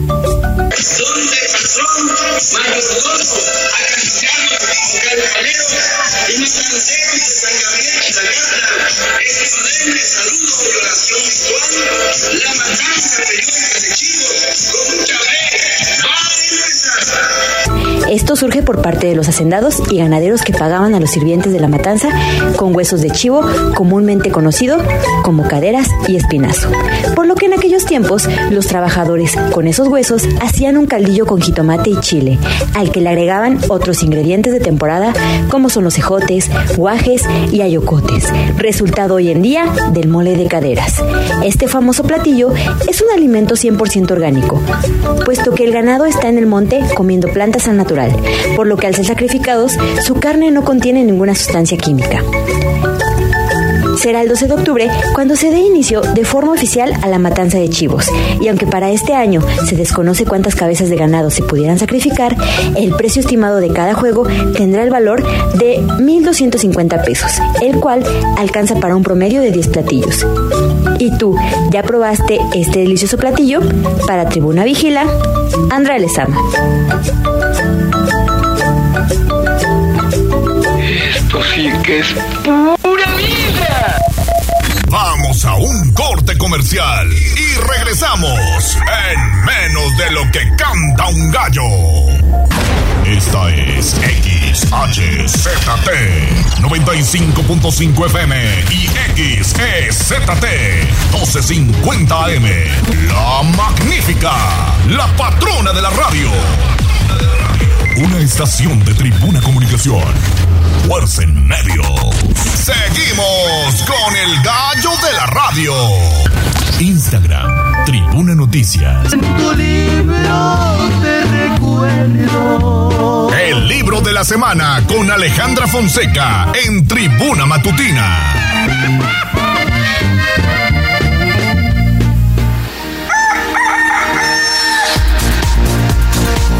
7 de la mañana con 6 minutos y como todos los lunes es un gusto saludar a mi estimada Ale Fonseca con el libro de la semana. Adelante Ale, ¿cómo estás? Muy buenos días. Muy bien, gracias mi Leo, gracias querida Tocallita, querido público de tribuna y equipo de tribuna. Escribir para no perder la cordura, escribir para liberarse de la ansiedad, para encontrar un espacio propio, para sobrevivir, para superar el vacío y la desesperanza. Así es la obra de la autora, narradora y Sí, escribir para no perder la cordura, escribir para liberarse de la ansiedad, para encontrar un espacio propio, para sobrevivir, para superar el vacío y la desesperanza. Así es la obra de la autora, narradora y protagonista turca del siglo pasado, Teser Oslu, a quien se le conoce como la princesa melancólica, diagnosticada maníaco-depresiva e internada en psiquiátricos en varias ocasiones y sometida a tratamientos de electroshocks y antipsicóticos. Acechada por la locura a partir de los 18 años, escapó de una infancia y una juventud en las que se sintió cautiva. Esa mujer libre, prendada de la vida y de los hombres, vivió en París, Ankara, Estambul, Berlín y, y Zúrich, donde murió de cáncer a los 43 años. Entonces, estos desplazamientos centelleantes seguían la estela de sus caprichos, sus lecturas, sus amores o su incesante necesidad de emancipación y descubrimiento. Sin embargo, una sombra amenaza todos sus instantes, la alegría del sol, del mar, de los primeros besos y las primeras aventuras que pese a todo buscó entregarse a la belleza, el deseo y la luz. Hoy les presento el libro autobiográfico Las frías noches de la infancia, el terror de la vida cotidiana, escrito a los 35 años entre los agostos de 1978 y 1979 y publicado en 1980, donde narra el grito en que cierra su vida y cuenta su existencia amenazada por la locura. Lo que narra lo hace en el plano del viaje emocional de una mente inquieta a lo largo de una corta vida, marcada por una enfermedad psiquiátrica. Se casó en varias ocasiones con un actor, con un director, con un artista. Tuvo una hija, abortó y dado que Tesser escribió su autobiografía, parece lógico que no pueda contar su propia muerte. Pero hay distintas formas de morir y ella murió muchas veces sobre la mesa de electroshocks para tratar de el diagnóstico maníaco depresivo y narró. En lo que diga de su vida revelaría los detalles más importantes de esta obra, tan breve que su lectura es como perseguir una ráfaga. Apenas hay nombres, apenas hay contexto, no importan tanto los personajes como su propio mundo interior y la forma a la que se enfrenta a las situaciones. El diálogo escaso es poético y reflexivo. Las frases cortas se suceden sin adverbios o palabras que las en enlacen, como un batido de apuntes sobre lo cotidiano, lo descriptivo y acciones que se dan en el tiempo de forma tan vertiginosa que no puedes despegar los ojos del texto por miedo a saltar una frase y perderte media vida. Por eso engancha y una vez terminada la lectura, quienes quiere saber más sobre esta persona. El mundo interior de Tesser abarca desde lo más alto, las ansias de vivir, hasta la fosa en la que liga con el suicidio. Lo narra con un estilo que recuerda al flujo de conciencia, que es una joya. Nos lo cuenta todo de forma muy directa, incluso diría que violenta, y lo hace en presente que te sitúa más cerca de la situación. Muestra el lado decadente y reaccionario de la sociedad, la lucha del inconformismo, el vaso medio vacío que no sabe cómo llenarse, el grito de la vida que no encuentra un sentido, lanzado con forma de letras entre el reproche y el anhelo. A lo largo de la obra se tiene la sensación de que la escritora y el lector ven todo desde dentro de sus cabezas, como si fuese la vez la cámara que graba y la espectadora. Este es un libro para conectar con realidades incómodas que son actuales ya que viven entre nosotros y con nosotros. Es más, podríamos ser nosotros. Como una estrella fugaz, como un meteoro de verano, breve, intensa, incandescente y cegadora fue la vida de Tesser Oslo. También su obra que se convirtió en literatura de culto para toda una generación, con una prosa que resplandece, atrapa y emociona. Y por eso Las frías noches de la infancia de Tesser Oslo es el libro de la semana. Perfecto, mi estimada Ale Fonseca, muchas gracias y que tengas buena semana. Igualmente. Gracias. Bueno, pues ahí está la información. Son las 7 de la mañana con 11 minutos.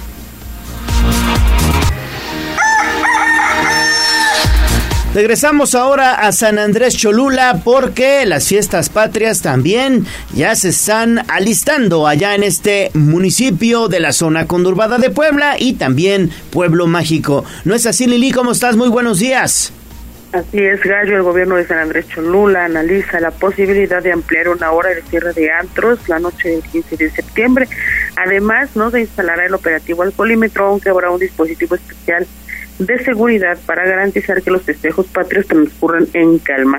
Edmundo Tlateu y Persino, alcalde del pueblo mágico, informó que habrá seguridad en la calle 14 Oriente y zonas aledañas, en la cabecera municipal y también en las juntas auxiliares, sobre todo aquellas en donde realizan sus propias ceremonias del grito de independencia. Sobre el cierre de los bares y antros en el pueblo mágico, dijo que podría recorrerse una hora a petición de los propietarios quienes externaron que esta medida ayudaría a incrementar sus ventas. La medida será analizada y se podrá dar solución este mismo lunes. Escuchemos. Alcoholímetro no se tiene, no se tiene previsto. Este, sabemos que es un día en el que la mayoría bueno, pues, hace uso, toma como día libre, noche libre, pero vaya, lo que pedimos es que está la petición este, horario, estamos valorando, efectivamente esta respuesta estará dando la próxima semana, el día lunes. El llamó a todos los habitantes de San Andrés Cholula y a los visitantes a que vivan las fiestas patrias con respeto y de forma responsable y en el mismo sentido garantizó que de parte del municipio habrá seguridad total en todo el territorio. Este es el reporte, Gallo. Muy bien, Lili, muchísimas gracias. Regresamos contigo más adelante.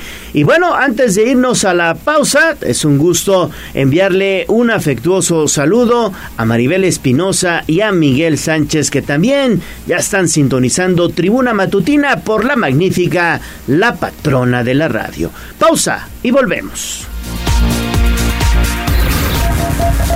Vamos a un corte comercial y regresamos en menos de lo que canta un gallo.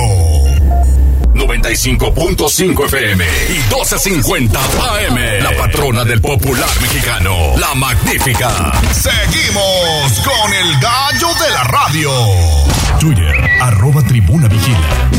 Y esta El Corral. La entrevista sin tapujos. En Tribuna Matutina.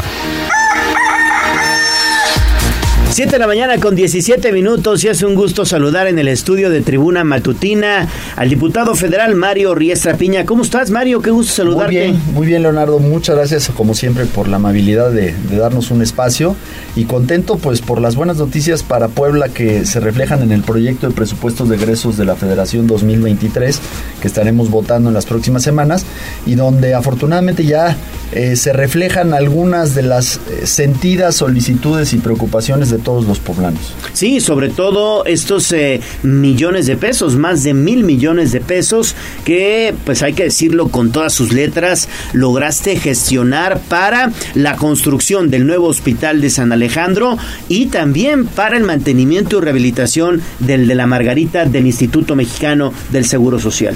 Así es, Leonardo. Fíjate que justamente lo que hoy vemos plasmado en los documentos, en el anexo de proyectos de infraestructura del IMSS, del presupuesto de egresos de la Federación 2023, es lo que solicitamos hace un año en tribuna, cuando se discutió el presupuesto de este año, cuando subimos a tribuna y fuimos los únicos diputados eh, de todos los partidos que pedíamos más recursos para San Alejandro, para el este hospital que le deben a los poblanos, que era el hospital más grande de Puebla con 415 camas, que llegó a atender al 60% de la derechohabiencia del IMSS, que no solo atendía gente de Puebla, sino gente de los estados circunvecinos, donde trabajaban 1.400 trabajadores de la salud y que de un día para otro estamos a escasos días, una semana, de que se cumplan cinco años del sismo del 2017 y quedó inutilizado. Bueno, pues esto que vemos plasmado fue justo lo que solicitamos el tiempo nos dio la razón. Hace un año la mayoría de Morena nos dijo que no era necesario incorporar los, eh, estos rubros en el, en el presupuesto que se iba a hacer con recursos adicionales. Ya se fueron 10 meses de este año, casi 9 meses, y pues vemos que no han hecho nada precisamente porque no estaba en este documento. Y estamos contentos por este primer paso. Por supuesto que no satisfechos porque la necesidad es todavía más grande. Lo hemos comentado aquí en este espacio. Según los propios estándares del IMSS, deberíamos de tener una cama por cada mil derechohabientes. En Puebla tenemos .4 camas, es decir, menos de la mitad de lo que se recomienda a nivel mundial para cada mil derechohabientes y esto se traduce en un déficit de alrededor de 900 camas de hospital. La, la reconstrucción de San Alejandro apenas nos va a dar 180 camas. La remodelación de la Margarita nos puede dar unas 20, 30, 40 más, pero vamos a seguir teniendo un boquete muy importante. Por eso la necesidad de seguir haciendo presión. Yo sí estoy convencido de que la presión de los medios de comunicación, del sindicato, del IMSS, de la opinión pública, de la derechohabiencia, de todos los poblanos en este rubro, sensibilizó al gobierno federal. Y vamos a seguir luchando no solo para que se concrete el aterrizaje de estos 1.270 millones de pesos para la reconstrucción de San Alejandro, es un recurso muy significativo, y también los 91 millones de pesos para la remodelación del Hospital de la Margarita, sino vamos a seguir también luchando para que se etiqueten eh, próximamente a la brevedad posible los recursos para la construcción del, del hospital de Amozoc, un hospital que costará 2 mil millones, que dará 260 camas y que es muy necesario también. El gobierno municipal de ese municipio ya hizo el esfuerzo, donó el terreno, el gobierno estatal ya hizo el esfuerzo, realizó las obras de adecuación de los ingresos, pero no hay recursos. Entonces, contentos, sí, por supuesto no satisfechos porque tenemos que seguir dando la batalla. Entonces, Mario, ahora estar muy pendientes de que este recurso se ejerza, este de 2.000, eh, bueno, casi 1.270 millones de pesos se ejerza y también comentar para qué alcanza. Pues eh, el año que entra quizás no esté al 100% concluido el hospital de San Alejandro, pero sí va a tener un avance muy significativo. Yo estimo de más del 80% y quedaría quizás nada más un, un, esfuerzo adicional, un copete para principios del 2024. Pero tenemos que estar muy atentos, nos preocupa, lo hemos venido señalando, que todavía no nos muestran el proyecto ejecutivo de la obra. Todavía estoy eh, cierto, porque ya hice, digamos, las indagatorias, que todavía no gestionan los permisos correspondientes de impacto ambiental y de construcción. Y pues no vaya a ser que tengamos ahora el recurso y la burocracia interna del Instituto Mexicano de Seguro Social pues eh, haga que no se materialice rápido el inicio de esta obra. Nosotros queremos que se inicie a la brevedad porque eh, pues una obra de esta magnitud, eh, según las propias cifras del instituto, dura entre 18 y 24 meses. Entonces, si no arrancamos pronto, se va a seguir demorando también la conclusión. Pero también decirte, Leonardo, si me permites, que no solo en el rubro de, la salud del IMSS, Puebla va a recibir recursos importantes. Claro. El presupuesto general del estado de Puebla pasó de 91.700 millones de pesos a 105 mil millones de pesos. Logramos un incremento del 12%. Esto se traduce en 13 mil millones de pesos adicionales para el estado de Puebla, que pues nos da mucho gusto que como legisladores poblanos podamos traer para el Estado, para los municipios, para las prioridades del gobierno estatal, porque estoy seguro que le hacía mucha falta a Puebla y hacía mucho tiempo que no tenían un incremento tan significativo para el Estado. En todo este primer trienio del gobierno federal de Morena no se había dado y hoy Puebla es uno de los estados más beneficiados de este eh, excedente de, recursos. En, primer lugar, gracias por supuesto al excedente petrolero, porque vamos a seguir teniendo precios elevados del barril de petróleo de la, de la mezcla mexicana. Pero bueno, eso debe de traducirse en buenas noticias para los poblanos. No, y son excelentes noticias, un excedente de 13 mil millones de pesos en el presupuesto del gobierno del estado de Puebla es muy, muy importante. Y además, eh, pues, ¿qué te parece prácticamente en general el paquete económico 2023? ¿Con qué te quedas? Bueno, ahora viene la parte quizás amarga de, la reflexión. Eh, nos preocupa que algunas de las variables sobre las cuales se construye el paquete económico son demasiado optimistas. Por ejemplo, la Secretaría de Hacienda plantea una inflación para el año 2023 de 3.2%. Hoy estamos teniendo una inflación anualizada del 8.5%.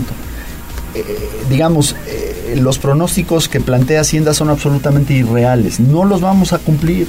Entonces nosotros decimos, ¿por qué hacer una planeación con base en indicadores que sabemos que no vamos a cumplir? La inflación va a estar muy por encima de ese 3.2%. Parece un buen deseo, pero no va a estar cercano a la realidad.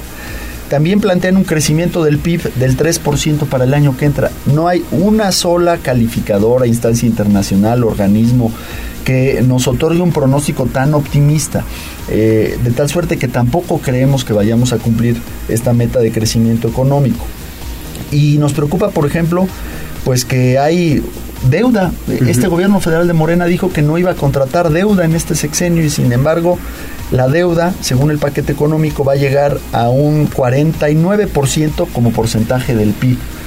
Eh, hay 22% más deuda en la propuesta del 2023 de la que había en el 2022. Eso se traduce en una contratación adicional de 260 mil millones de pesos para deuda. Y si comparamos la deuda del 2019 con la deuda que están proponiendo en el 2023, se habría más que duplicado la deuda en este sexenio, de tal suerte que ese dicho de que no va a haber deuda es completamente falso. Eh, nos preocupa, por supuesto, el tema de la deuda. No es un paquete económico austero, contrario a lo que se está diciendo, hay mucho dinero. De hecho, el presupuesto crece 17%, pasa de 7 billones a 8 billones 299 mil millones de pesos. Hay un incremento importante, pero lamentablemente los rubros que reciben más dinero siguen siendo estas obras que son barriles sin fondo. Se duplica el presupuesto para el tren Maya. Eh, hay un recurso muy importante para la refinería de Dos Bocas cuando ya se inauguró, entonces no entendemos si se supone que ya se inauguró, ¿para qué le siguen destinando 17 mil millones de pesos, por ejemplo? El aeropuerto internacional Felipe Ángeles recibe, sigue recibiendo dinero a pesar de que ya está funcionando, refleja que no es rentable.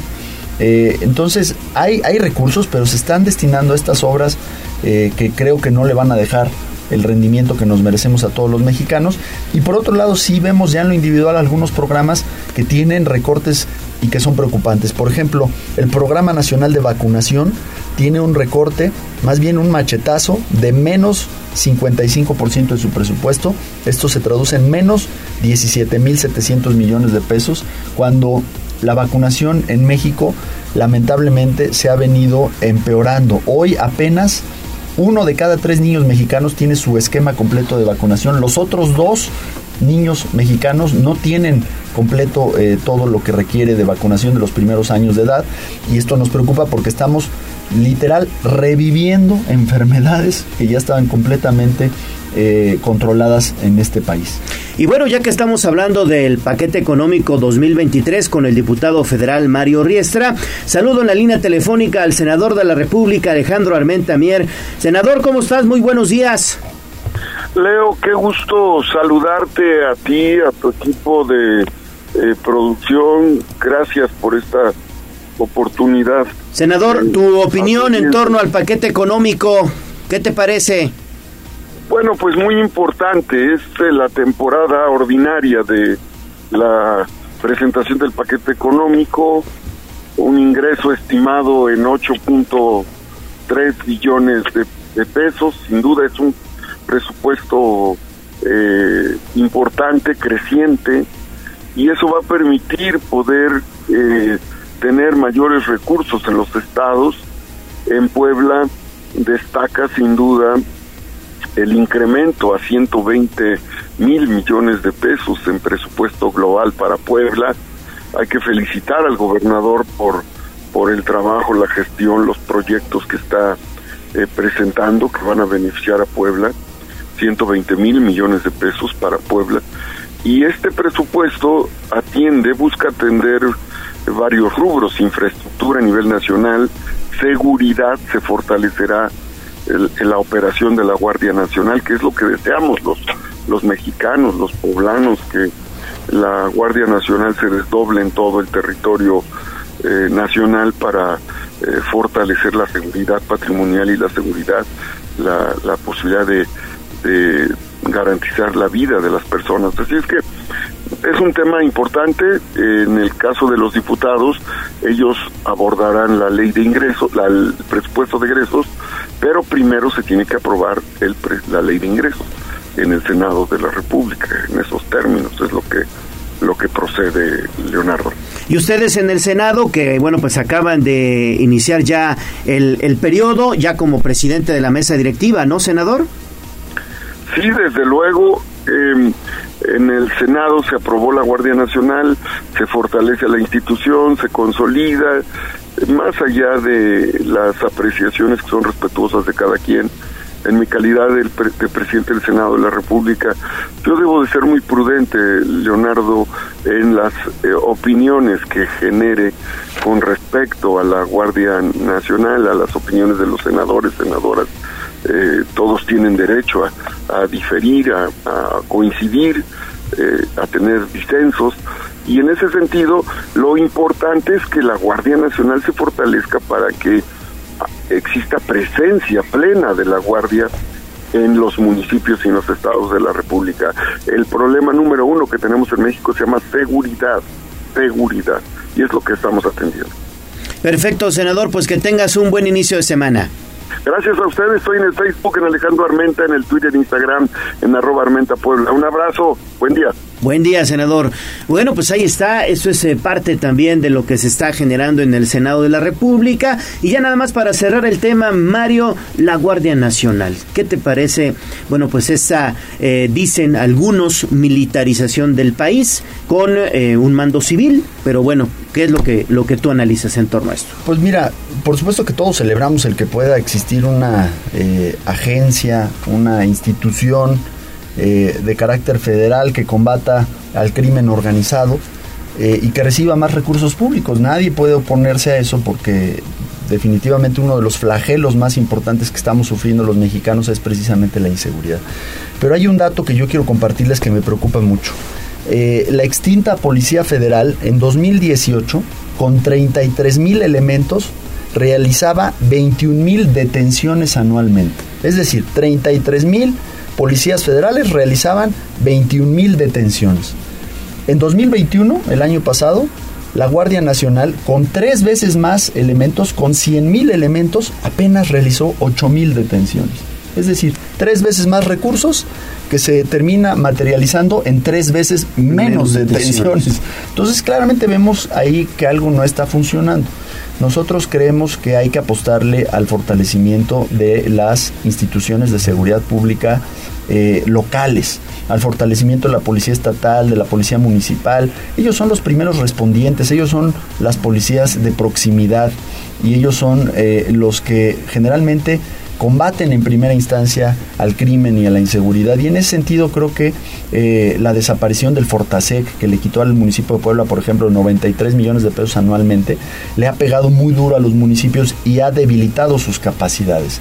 Más recursos para el combate a la inseguridad, bienvenidos, estamos a favor, por supuesto, pero no es un cheque en blanco. Eh, la militarización del país nos preocupa porque por más que digan que la Guardia Nacional es civil, el 90% de sus elementos son eh, militares, el mando operativo es militar, el mando presupuestal es militar y pues eso huele más bien a una institución subordinada a la Sedena, ¿no? Pero bueno, nosotros vamos a seguir dando la batalla para traer más recursos a los poblanos. Perfecto. Pues diputado federal Mario Riestra Piña, muchas, muchas gracias por estar aquí en Tribuna Matutina. Gracias, Leonardo. Buen inicio de semana. Pausa y regresamos.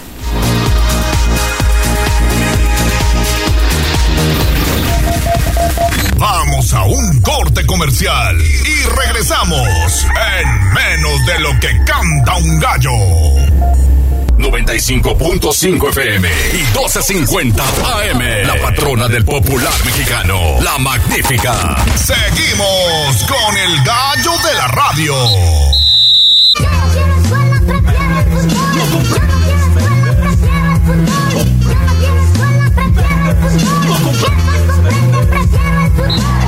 Fútbol, béisbol, box, lucha libre, automovilismo y todo el mundo del deporte con Ernesto Romero, Mario Montero y José Luis Sánchez Solá, el Chelis. Béisbol. Fútbol.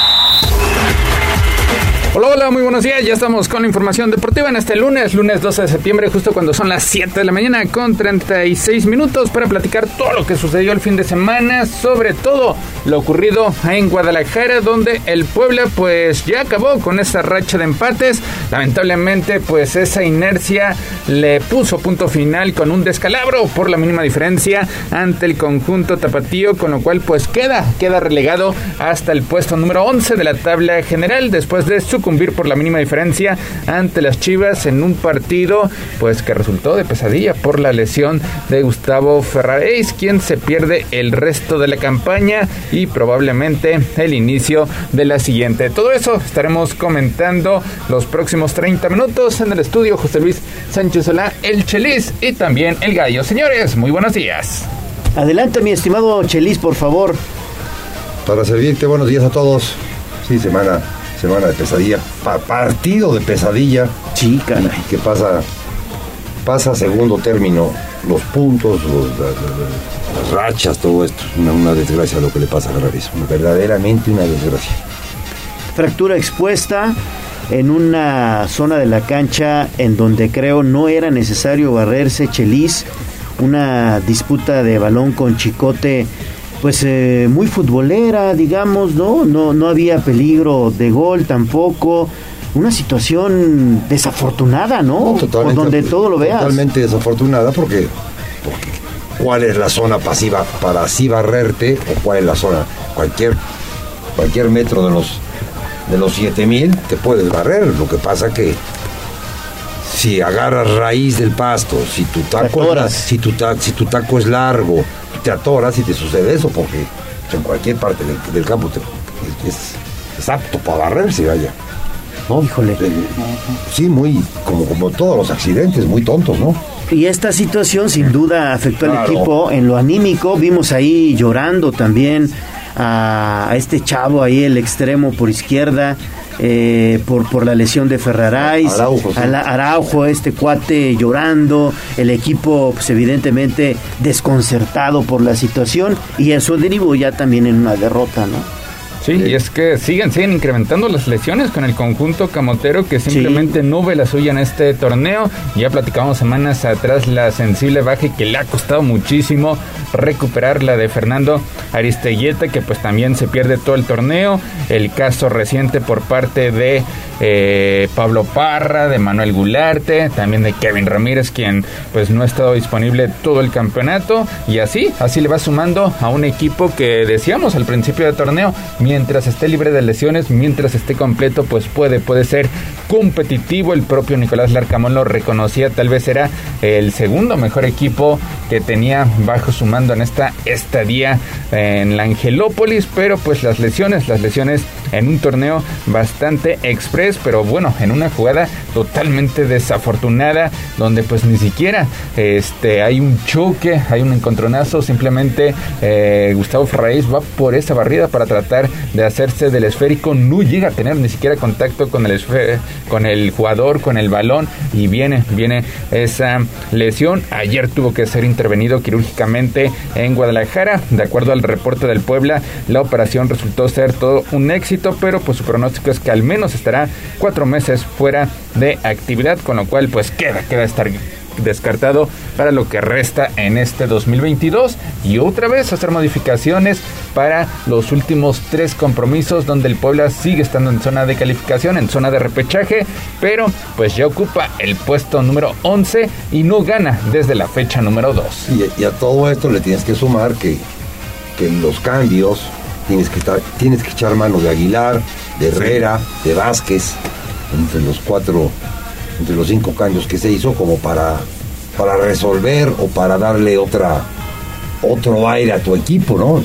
Cuando normalmente estos, estos jugadores sí entraban, pero ya habían entrado otros tres, otros cuatro de primer nivel que, que hacían que te revolucionaban el equipo. Ahora estos jóvenes son los que tienen que revolucionar el equipo y entonces es el Puebla ya no puede meter la velocidad segunda que estaba acostumbrado a meter en las, en las tres primeras o las tres últimas temporadas, no tiene, no tiene esa- esa, fuerza por echar mano de estos jugadores. Verdaderamente una, una desgracia de estos imponderables.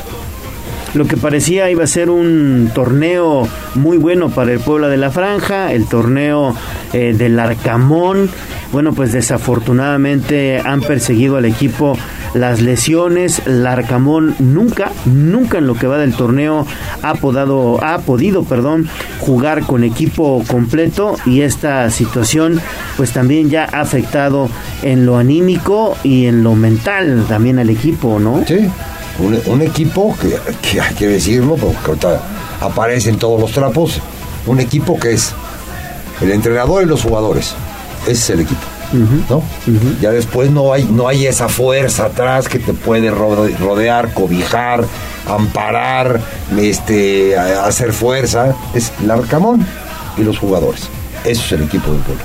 Ahora con 16 puntos, ubicado en el puesto número 11 de la tabla general, faltando tres partidos. Los tres partidos son de local, pero lamentablemente el Puebla, no solamente en este torneo, sino en las últimas tres o cuatro temporadas, pues no ha fortalecido el aspecto de estar en casa. ¿Le alcanzará para meterse en zona de repechaje? Ya solamente está a dos puestos de abandonar la misma zona. Los equipos que todavía no alcanzan esa zona, pues están obteniendo resultados. El caso de Cruz Azul, eh, que ya ganó este fin de semana, Pumas que por lo menos arañó el empate. Y pues quitando Atlas y Querétaro, pues varios, varios equipos todavía pueden meterse ahí a zona de repesca, le alcanzará al equipo dirigido por Nicolás Larcamón tomando en cuenta que enfrenta a Pumas América que jamás ha derrotado desde su estadía en el fútbol mexicano y al conjunto de Tigres que pues no llega en su mejor momento pero que tiene individualidades que pueden marcar diferencia en cualquier momento. Y, que Tigres puede meterse dentro de los cuatro primeros. Quítale el nombre a Puebla. Esto del, del repechaje no tendría que existir equipos por menos del 40% de productividad que todavía aspiren a ser campeones. Y entonces yo veo, yo veo a un Puebla, por eso quiero quitarle el nombre, que los que trae atrás, Mazatlán, Cruz Azul, Tijuana, Pumas, pues, han demostrado menos que Puebla. Y entonces al final de cuentas, de esos, dos se tienen que meter, inclusive, inclusive poniendo el nombre del Puebla. 12 tienen que meter, ¿por qué? Porque necesitan 12. ¿no? Han demostrado menos, pero están ganando Cruz Azul con la llegada de Raúl El Potro Gutiérrez jugando mm, tal vez mal, no mostrando su eh, lo que podría dar como equipo, pero ha obtenido victorias ante Mazatlán y ante Querétaro, cosa que el Puebla pues no pudo hacer en su momento. Pero, pero en, la, sumatoria llevan 15 puntos y el Puebla lleva 16. Un punto de es, es, un, es un punto, el 9 que, que se tienen que disputar eh, todavía tiene que jugar con Chivas, todavía tiene que jugar partidos importantes Cruz Azul. Y, está bien, alguien, ganará y, alguien va a quedar fuera y alguien va a quedar, va a quedar adentro. La conclusión final es que del noveno para atrás no, tendrían por qué disputar el título del fútbol mexicano. Abaratan mucho el título del fútbol mexicano porque, porque sí lo pueden ganar, obviamente estando ahí adentro y tienes cuatro semanas buenas, te llevas el título con, una campaña de lágrima a partir de León para abajo. Espérame, y el, y el, San Luis, ya con el triunfo de ayer ya se metió en octavo, San Luis, que también es de lágrima. Entonces dices, bueno, ¿dónde está el nivel o cómo pueden hacerle o cómo le piensan hacer para que el nivel de la liga mexicana sea una liga mucho más fuerte, con, con partidos mucho más peleados, con, con planteles más metidos. ¿Cómo? Si, si 12 equipos entran a la disputa del título de 16, de 18. No, no, al Puebla sí le va a dar, claro que le va a dar al Puebla tiene más el rico cuando empobrece y el pobre rico. Con Reynoso cuando arrancó esta inercia de pases, de calificar a la liguilla, con Reynoso calificaron con 20 puntos y un campeonato de 9 derrotas. Ahí dieron la campanada venciendo el conjunto de Monterrey en repechaje, perdían 2 a 0, eh, alcanzaron a empatar, ganaron en tanda de penales y después a León, que era el superlíder, le dieron pelea. Aquí le ganaron 2 a 1, allá en el partido de vuelta ya el equipo de la Fiera sacó experiencia y terminó ganando 2 a 0, pero un Puebla que pues estaba, estaba dando la campanada con 9 descalabros y solamente 20 puntos. Y se habló mucho de que fue buena campaña, con 20 puntos. Cuando la pasada campaña con 25, cuando no, antes de pandemia, no se entró a liguilla, porque nada más entraban 8. Y entonces ni la de 25 ni la de 20 fueron buenas campañas, es, es, una, es una realidad. Luego después tú lo marcas y pones la palabra se da una campanada. Y las campanadas, pues, los domingos, cada hora, en catedral. Pero la situación, Chelis, es que vienen partidos bien complicados para el Puebla. El de Pumas. Aunque sea de local. Yo creo que el de, Pumas es el que, es el parteaguas. Sí. Porque Pumas es el que compite contra ellos y un triunfo contra Pumas, ya quitas a uno de esos dos que te puede quitar el lugar. El Arcamón jamás ha podido vencer a Pumas. ¿El qué, perdón? El Arcamón nunca ha podido vencer a Pumas. Hay dos equipos que no le ha ganado, Pumas y América, que son dos de los tres rivales que enfrentará a continuación. yo esas cosas. Yo creo que Pumas se le puede ganar. Yo no, yo no, yo no veo, yo, yo no, sí. Tigres no. Como el bikini, ¿no? Enseña mucho, pero al final de cuentas no, no, no, no, no ves lo que tienes que ver, hijo. Vas a empatar con Tigres. Las estadísticas, ¿no? Esa es la, esa es la realidad. El momento de Pumas siendo Puebla un mal momento, no es mejor el momento de Pumas. No. Vaya, no, no, no es mejor, no es mejor. No. Y lo tiene que venir a ganar Pumas. Yo digo que ese es el partido crucial, el de Pumas. Que ese será el próximo 23 de septiembre. Sí estará Dani Alves porque pues no, no apareció en la convocatoria de Brasil. Mucho se hablaba de que a lo mejor Dani Alves no estaría presente en ese compromiso si es que el técnico de la selección brasileña lo hubiera tomado en cuenta. Finalmente pues ya dio a conocer los elementos que estarán en esta fecha FIFA y no aparece Dani Alves. Quién sabe si le alcance para estar en la próxima Copa del Mundo. Al menos Andrés Ligini mencionó que sí tendría que que considerarlo, pero pues ha recibido muchas críticas desde su estadía en Ciudad Universitaria. Entonces, pues ahí está, ahí está el Puebla. Solamente le restan esos tres partidos, arrancando el próximo viernes ante Tigres. Tigres que antes mañana tendrá que cumplir un partido de carácter amistoso. ¿Qué tanto afectará eso al conjunto universitario cuando se vea las caras con las Chivas? Un Tigres que viene de perder por la mínima diferencia ante León como local y que fue fuertemente abuchado por sus seguidores. ha, ha perdido mucho poncho ofensivo, que era, que era lo que lo sacaba a flote, su defensiva no, ha sido, no, no era buena, y ahora la defensiva es la que, lo que, quien lo ha mantenido. Yo no sé a cuántos pueda, a cuántos pueda recuperar o, o qué pueda hacer el señor Herrera para hacer, para fabricar o para producir lo que le gusta, lo que le sabe y lo que le ha dado éxito al señor Herrera, que es su aparato ofensivo el, último partido también de lágrima, ni atrás ni adelante Tigres. Y entonces se empiezan a enfrentar, quitando a la América, equipos que adolecen de cosas. Y entonces por ahí tendrá que, que sobreponerse a eso. Ahora, ¿quién te va a jugar? Porque no era, no es el lateral derecho Ferrares que te marcaba y que, y que en Puebla aprendió a jugar esa posición. No. Es, es quien ¿quién tiene de sustituto? Yo creo que es el único puesto que en el Puebla no hay sustituto. Porque Araujo tiene a, Lucas, porque Araujo tiene a, Ivo Vázquez. De hecho, Ferraris fue improvisado en esa posición. Pues claro que él, llegó él no llegó de esa posición. él llegó como extremo. No estaba dando resultados, se cansaba, no tenía productividad a la ofensiva y Larcamón le encontró ese puesto precisamente ante la falta de un elemento que ocupara dicha posición y como Ferraris pues tenía eh, bastante velocidad para subir, para bajar pues terminó encajando y en un equipo donde tenías como centro delantero, como hombre matón, precisamente a Santiago Ormeño. Pero ahora pones a Martínez ahí, que es el que está jugando ahí, ¿qué otro tienes para poner ahí? Cuando, cuando los jugadores del Puebla que van por el carril 1, por el carril 5, los carriles de, los carriles de fuera, te hacen importante y te hacen las sociedades con el triángulo que se forma adelante, hoy ese carril por derecha no existe. No, no, no hay. Entonces tendrá que improvisar a uno. ¿no? Ojalá eh, el técnico encuentre en estos cuatro días, cinco días, encuentre quién le puede dar esa profundidad. Porque de la portería a la media cancha sí lo tiene. Lo, va a solucionar. El problema es después de media cancha. ¿Quién te va a ayudar? ¿Quién te va a hacer sociedad con, con, Cortizo? con el mismo Mancuello, ¿quién, ¿quién se va a agrupar al ataque? Porque fuera depende mucho de eso. A la salida de Aristigueta depende mucho de los jugadores por fuera.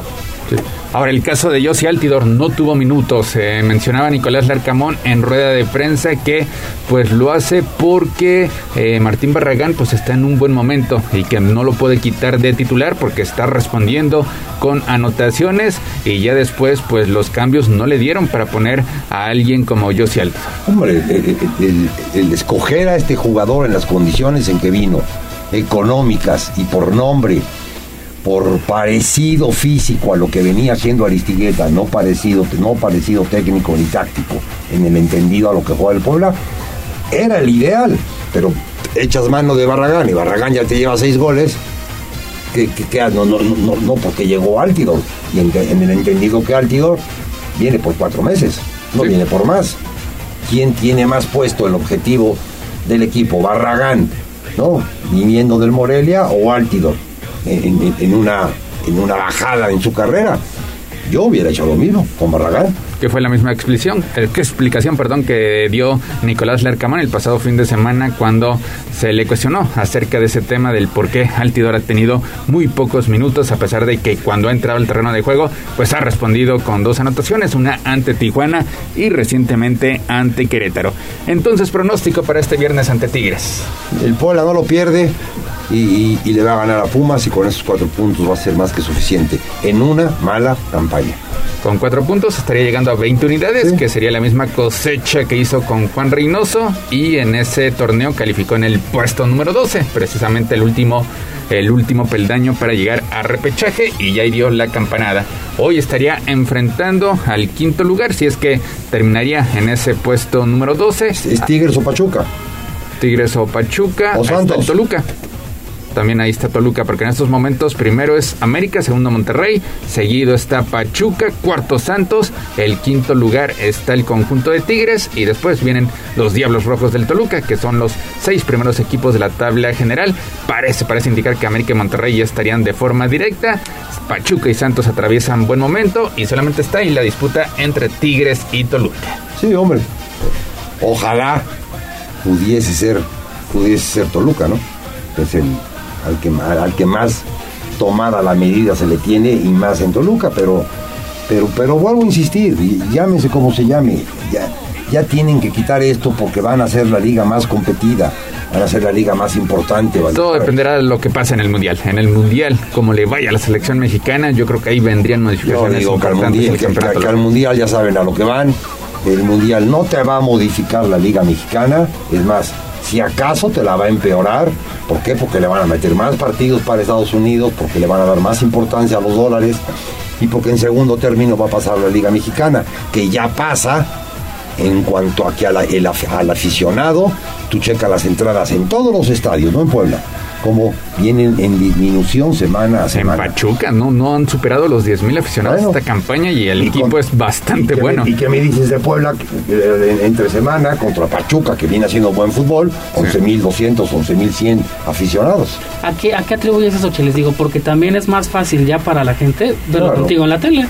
La verdad. No, no, no, es que, es que no has hecho nada, tu directivo o tu liga, para incentivar a que la gente vaya al estadio. Esa es una, es una realidad. Tu, consumidor número uno, que tiene que ser el aficionado, tú no haces nada por el aficionado.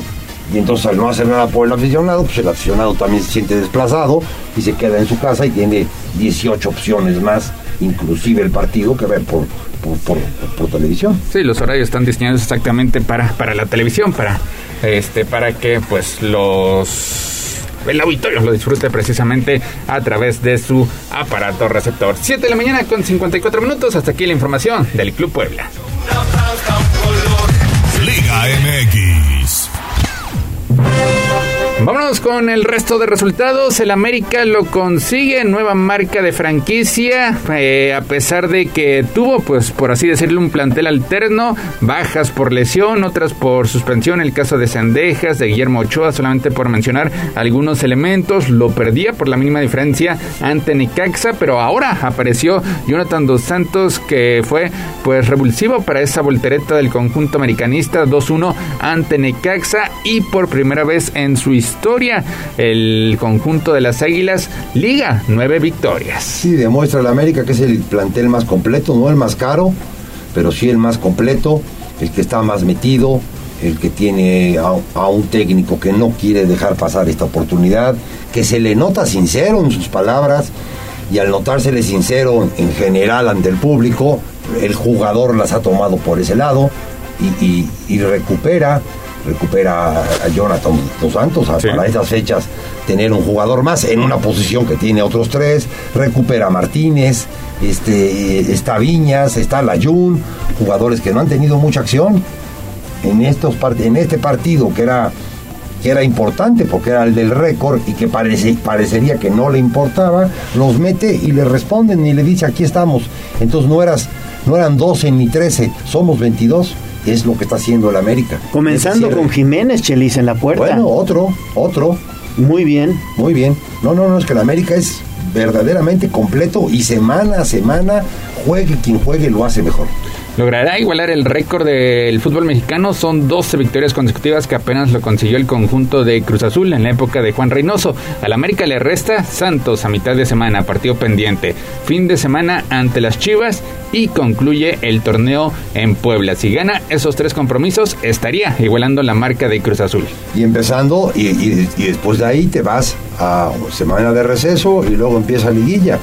Ojalá, ojalá lo consiga porque se lo se lo merece, lo han, lo, han trabajado en el entendido que si no son campeones, todo esto quedará solamente es. como un anecdotario. Sí. pero si juegas como estás jugando ahorita, vas directo a ser campeón, che. Sí, es que qui- quitas a Monterrey por sus individu- individualidades y quitas a Pachuca por su eh, dinamismo, no, No le, hay ve- quien, no ¿eh? le veo quién le vaya a hacer cosquillas a, a- a la que América. este América llegó a Pachuca en calidad de visitante, le metió 3 a 0 con Monterrey, perdió por marcador de 3 goles a 2, pero pues fue... Recién iniciaba. Sí, y fue en la iniciaba. semana donde el América alternaba partidos en nuestro país con amistosos pues de jerarquía a nivel internacional allá en Estados Unidos y fue el inicio titubeante una vez que le puso punto final a esa gira el América empezó a enracharse de forma positiva y prueba de ello es que son nueve victorias de forma consecutiva Pumas ¿Sabes, sabes antes, antes? ¿Saben quién está hecho un jugadorazo? Fidalgo. Sí. ¿Cómo juega el chavo, eh? Sí, pero, pero no, no, le costó, sí está jugando muy bien, ¿eh? Muy bien. Le costó tres temporadas, o sí, tres Sí, lo trajo temporadas. Solari. Eh, lo trajo Solari, le costó tres temporadas. Tú dime a un chavo mexicano que le hayan dado tres temporadas seguidas. No Eso hay. es lo que a mí me fastidia. Sí, no hay. ¿Por qué no le dan esa misma oportunidad cuando era, cuando jugaba de perno? De perno quiere decir que yo te la doy a ti, así a esta distancia, gallito. Y tú eh, construyes esa jugada y después recupero la pelota y te la vuelvo a dar a ti, gallito, y tú construyes. Hoy no. Hoy es el orquestador en la media cancha, el que profundiza, el que te tira gol, el que te mete goles. No, la verdad resultó, resultó muy bien y su- la manera por la cual había venido, a mí no me parecía. Hoy futbolísticamente ha- me ha callado la boca después de tres temporadas y este y es pieza in- in- inamovible del esquema del América. Cosa to- todo lo contrario a lo que sucede con Meré. Así es, ¿no? así es. Tú a Meré cuando va a tener el nivel de- en diferente posición que, que ha, teni- que ha tenido que, que ha tenido Fidalgo. Sí, no, nunca. Y también lo trajo Solari. También. ¿no?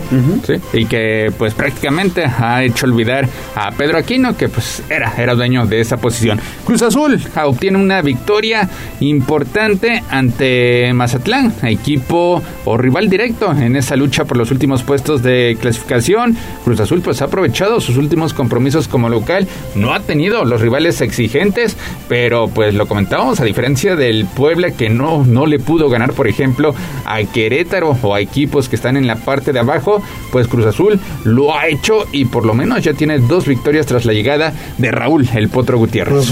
Cruz Azul, va a entrar en el lugar de Mazatlán, no te digo que en el lugar de Puebla, va a entrar en el lugar de Mazatlán porque va sumando, porque va integrándose, porque, porque de, tal forma sabe que, que después de esta mala temporada el lugar 12 es muy bueno.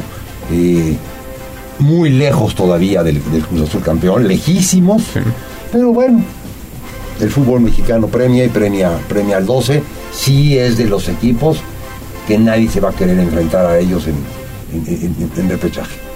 No, por, por el quién es. Sí, que le estaría tocando, Porque pues ya decíamos, Tigres o Toluca. Tiene un pasado muy, muy cercano, un, un pasado bu- buenísimo, muy cercano. Con otros jugadores. Con otros jugadores, pero al final de cuentas plantel es la, campeón lo, es la- es la institución y es la misma directiva, sí cambiaron al director deportivo, pero sí tiene mucho más eh, riqueza Cruz Azul como para quedar en 12 y poder hacer poder hacerle la fiesta al 5 y al 6. Y a Pumas, a Pumas que pues obtuvo ese empate a dos ante Toluca. Toluca es punto y aparte. Toluca también ha entrado en una inercia negativa, pero el conjunto de Pumas pues rescata el empate. Primero su guardameta se equivoca, dándole la oportunidad de que Toluca le diera la voltereta al marcador, pero en jugada de último minuto pues se suma al ataque en un tiro de esquina, centro por parte de Dani Alves y aparece Julio González para rematar de forma pues un poco ortodoxa, pero al final metiendo el esférico en el marco contrario para el 2-2 definitivo. Sí, no, se resiste a morir, se resiste a, que todos pensemos que ha, ha jugado un torneo como para Ripley, el único equipo en el mundo que ha jugado todos sus partidos con 10 jugadores, porque, porque no contribuye en el, en el esquema ofensivo y defensivo durante los 90 minutos que ha participado el señor Alves, no contribuye, sí tiene destellos enormes de gran jugador, pero no te gana, no ganas los partidos con destellos, ganas con un esfuerzo grande, que es a lo que estaba acostumbrado Pumas. Y, entonces al final de cuentas yo creo que está pagando eso. El partido eh, importante de Pumas es el que va a jugar contra Puebla. Contra Puebla, claro. Ese, será definitivo, partido que se llevará a cabo el próximo 23. Y ya para rematar, fútbol internacional, allá en España, Real Madrid pues sigue, sigue con paso perfecto, termina goleando 4-1 al conjunto de Mallorca, la escuadra dirigida por Javier el Vasco Aguirre.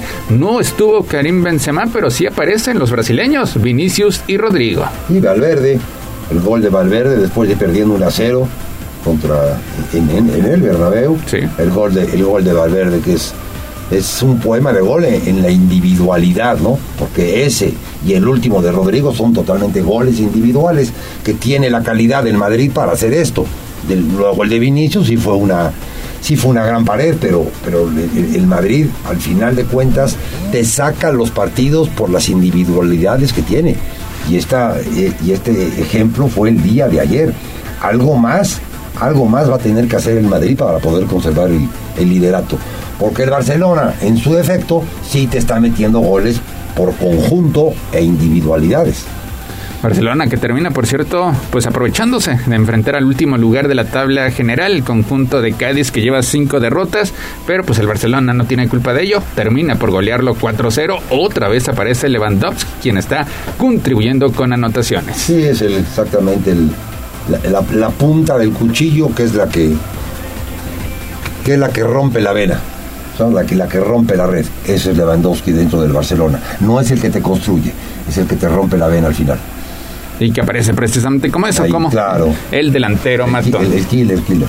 Pues 8 de la mañana con 3 minutos. Chelis Gallo, muchísimas gracias. Hasta aquí llegamos con la información deportiva. Que tengan buena semana a todos y muchas gracias. Buena semana, mi estimado Neto. Buena semana, Chelis. Y también al auditorio. Regresamos todavía con más aquí a Tribuna Matutina.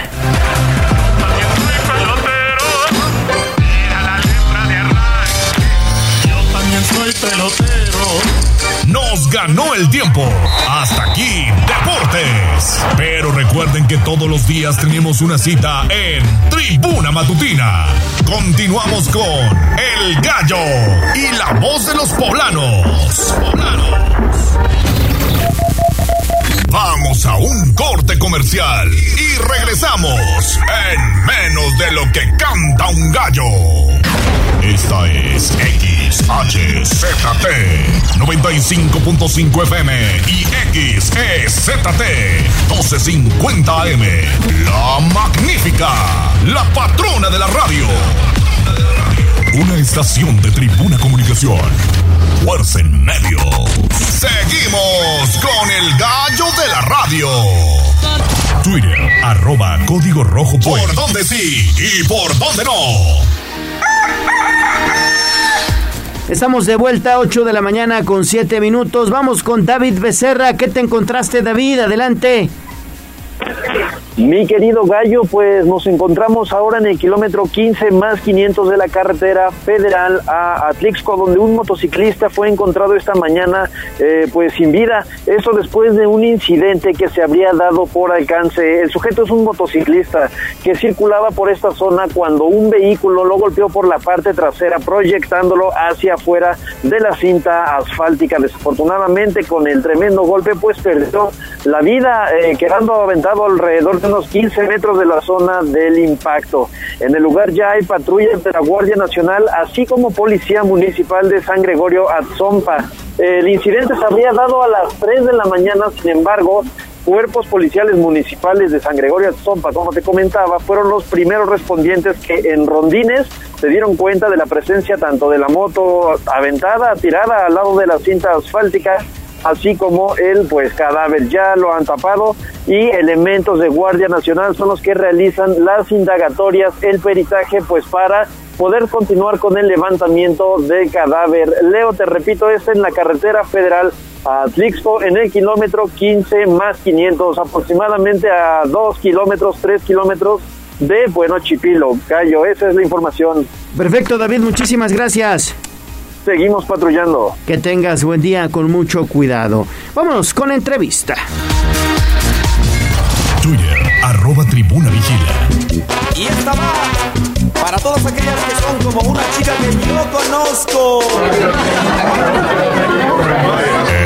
Corral. La entrevista sin tapujos en Tribuna Matutina.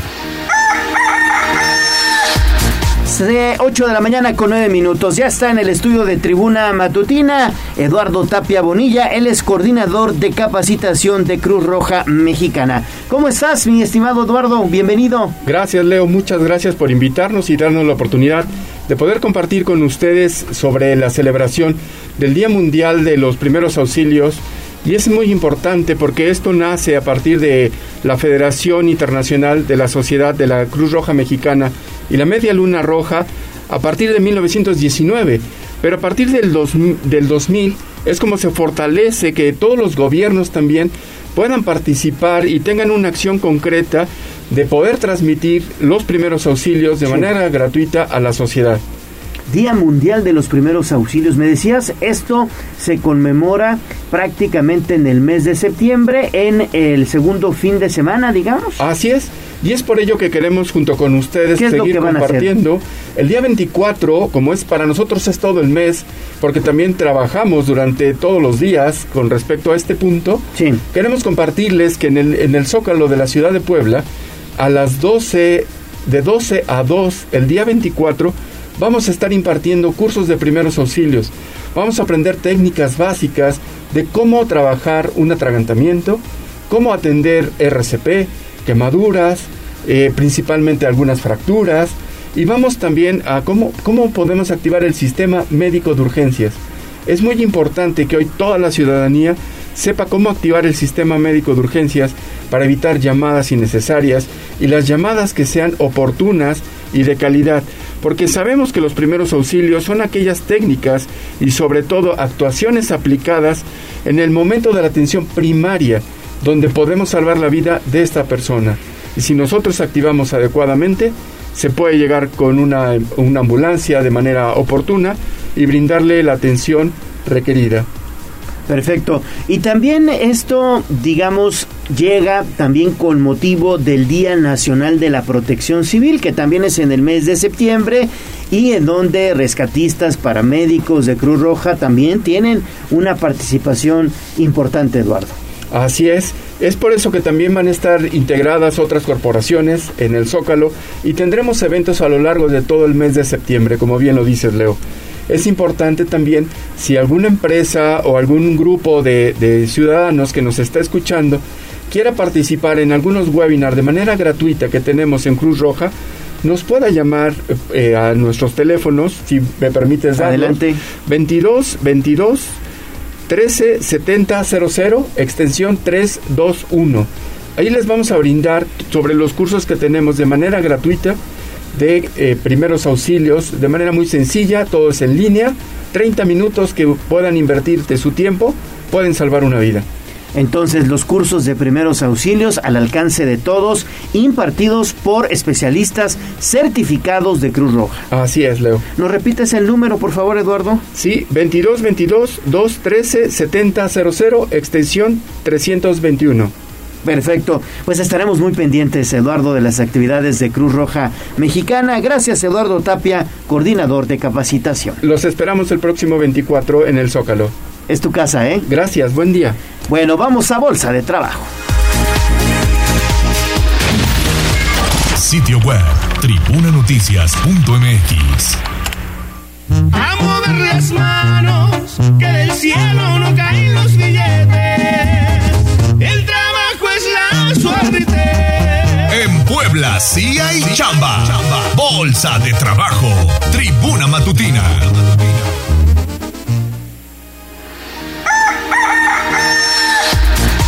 Ocho de la mañana con 13 minutos. Claro que sí, en Puebla sí hay chamba. Así que bueno, tenemos la bolsa de trabajo que nos hace llegar la Secretaría Estatal en la materia que continúa ofertando Empleos en la Riviera Maya.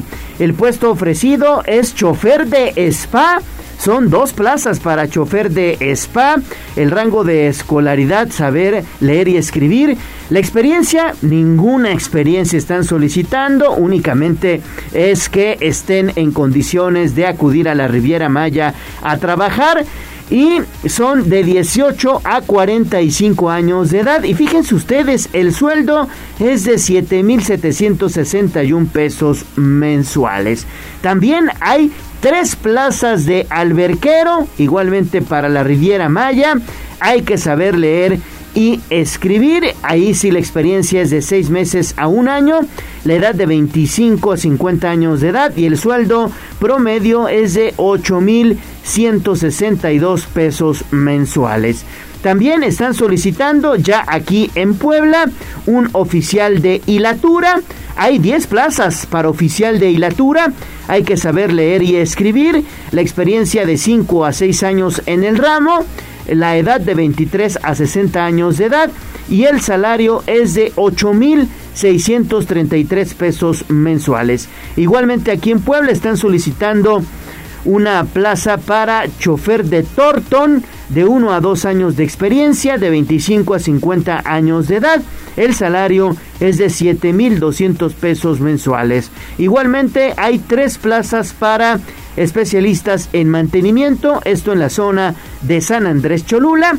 Hay que saber leer y escribir. La experiencia es de 6 meses a un año, la edad de 20 a 45 años de edad y el salario es de 6.600 pesos mensuales. Ahí están las vacantes de la Secretaría del Trabajo. Recuerden ustedes acudir justo atrásito del Centro de Convenciones. Ahí está la Secretaría Estatal del Trabajo. En Puebla, sí hay chamba. A mover las manos, que del cielo no caen los billetes. El trabajo es la suerte. En Puebla sí hay chamba. Secretaría del Trabajo del Gobierno del Estado de Puebla. Vamos a un corte comercial y regresamos en menos de lo que canta un gallo. 95.5 FM y 12.50 AM. La patrona del popular mexicano, la magnífica. Seguimos con el gallo de la radio. Instagram, Tribuna Noticias. Bueno, pues ahí está, no sé ustedes, pero a mí en esta semanita del mes patrio ya se me antojó un buen pozole, un pozolito verde por supuesto, estilo guerrero, con su pedacito de chicharrón, por supuesto bien sazonado como lo saben hacer nuestros amigos de Guerrero y también de Cali Jaguar. La verdad es que no se van ustedes a arrepentir. Cali Jaguar es la mejor opción en materia de pozole y cocina guerrerense. Llegó septiembre, seguramente a ustedes como a mí, pues ya se les antojó el buen pozolazo. Les repito, la opción es Cali Jaguar, el sazón de Guerrero en Puebla. Son exquisitos platillos que ya pueden disfrutar allá, muy céntrico, en la 39 Oriente, 1204 letra A Cali Jaguar es la auténtica antojería guerrerense. Puede preguntar ya por sus paquetes para este mes, paquetes y promociones también, por supuesto, de pozoles al 2223 58 13 68. 22 23 58 13 68. Cali Jaguar, la auténtica antojería guerrerense. Leemos tus mensajes en WhatsApp, en La Voz de los Poblanos, 22 23 90 38 10. Queremos pastel. Y después de un buen pozole, ¿qué tal les caería un rico postre, un pastelito o una gelatina de pastelería 520, la hora del postre. Y bueno, a esta hora quiero decirles que ya hay ganadora, ya hay ganadora del pastel mediano que todos los días nos obsequia Pastelería 520 aquí en Tribuna Matutina. La ganadora de hoy es Paola Corro Juárez, repito, Paola Corro Juárez. Y bueno, pues Ale Bautista, la voz de los poblanos, se estará poniendo en contacto contigo, Paola, para que nos indiques a qué sucursal vas a acudir por tu pastel. Muchas, muchas felicidades. Queremos pastel, pastel Queremos pastel, queremos pastel, queremos pastel, más pastel, más pastel, pastel, pastel. WhatsApp 22 23 90 38 10. 8 de la mañana con 22 minutos y es un gusto saludar en la línea telefónica de Tribuna Matutina al doctor Víctor Manuel Caballero. ¿Cómo estás, doctor? Qué gusto saludarte. Buenos días. Muy buenos días, muy bien, con mucho ánimo. Una semana, pues que implicará mucho trabajo para todos, pero que todo le, a todo el mundo le vaya bien. Así es, doctor, que a todo mundo nos vaya bien. Y bueno, hoy con un tema interesante, doctor si bien no estamos todavía en la temporada invernal, pero hay que seguir cuidándonos las vías respiratorias, doctor. La pandemia todavía no termina, pero también estamos pasando por cambios bruscos de temperatura. Por un lado están las lluvias, por otro lado al mediodía viene el intenso calor, andamos tapados, nos destapamos y eso podría afectar también, doctor. Efectivamente, y como bien dice Leonardo, después de la pandemia va a continuar, porque esto esperemos que acabe y acabe lo más pronto que se pueda, continuarán algunas eh, secuelas respiratorias. Y bueno, quienes vivimos en la región de Puebla, todo el estado, sabrán que el contacto con el volcán siempre debe, debe hacernos pensar la importancia que tiene de cuidar las vías respiratorias. Entonces, el cuidado de nuestros pulmones, bueno, no solo los pulmones, desde la, nariz, la faringe, o sea, atrás de la, de la nariz, la laringe y los tubos que llevan, que se llaman tráqueas y bronquios y bronquiolos, que llevan aire a los pulmones, eh, deben estar cuidados, limpios. Es como, pues digamos, es el aparato respiratorio y como todo aparato requiere mantenimiento. Y el mantenimiento se hace solito, siempre y cuando nosotros no estemos expuestos a contaminantes, a humos, al tabaco. Eh, si estamos expuestos al tabaco y a humos, pues el cuerpo hace lo propio por mantenerse, pero a veces ganan las toxinas. Entonces, ¿qué recomendamos? Bueno, lo más importante está en siempre considerar que dejar malos hábitos como el tabaco eh, son fundamentales. Si nuestro trabajo está eh, vinculado a la exposición de vapores, de humos, requerimos algunas acciones que quiero recomendar. Por ejemplo, eh, hay algunas acciones como la vaporización, es decir, los vapores que pueden salir cuando estamos en regadera y hay este, mucho vapor en el, baño, el respirar ese vapor temporalmente nos ayuda a humidificar las vías respiratorias. Esto contribuye a que la, mucosidad que puede estar pegada se reblandezca y salga. Entonces, una de las cosas que tenemos de protección natural es la mucosidad que es un protector de las vías respiratorias y hay que ayudar a que fluya.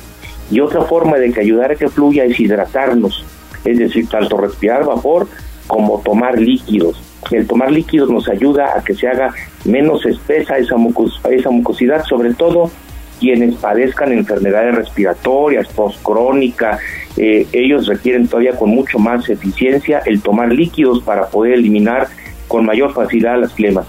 Y luego hay un par de acciones que podría recomendar, por ejemplo, que es eh, la percusión en los pulmones y como estuviéramos con un tamborcito, ¿sí? el que alguien nos ayudara en la espalda a darnos pequeñas palmaditas en la espalda sin, sin abusar, por supuesto, eh, sobre todo de manera ascendente de la, de la cintura para arriba, estar eh, golpeándonos regularmente quienes padezcan tos crónica, ayuda a expulsar las flemas de manera adecuada y la segunda es la, el drenaje postural, es decir, acostarnos con la cadera un poco más arriba que el tórax, con almohadas tanto de lado como de espalda o de frente y hacer respiraciones, eh, que eso es importante y ayudar a que por postura puedan drenar las mucosidades. Finalmente diría el que hagamos ejercicios respiratorios, o sea, la aspiración eh, profunda y prolongada y luego la, la exhalación, eso también ayuda como ejercicio respiratorio. Serían, digamos, mis recomendaciones generales a reserva de sus preguntas. Claro, doctor, entonces son ejercicios respiratorios, pero también el ejercicio diario como tal, principalmente algún ejercicio cardio, como se le llama popularmente, el hecho de trotar, de, de bailar, de subir escaleras, de andar en bicicleta, eso también fortalece, ¿no?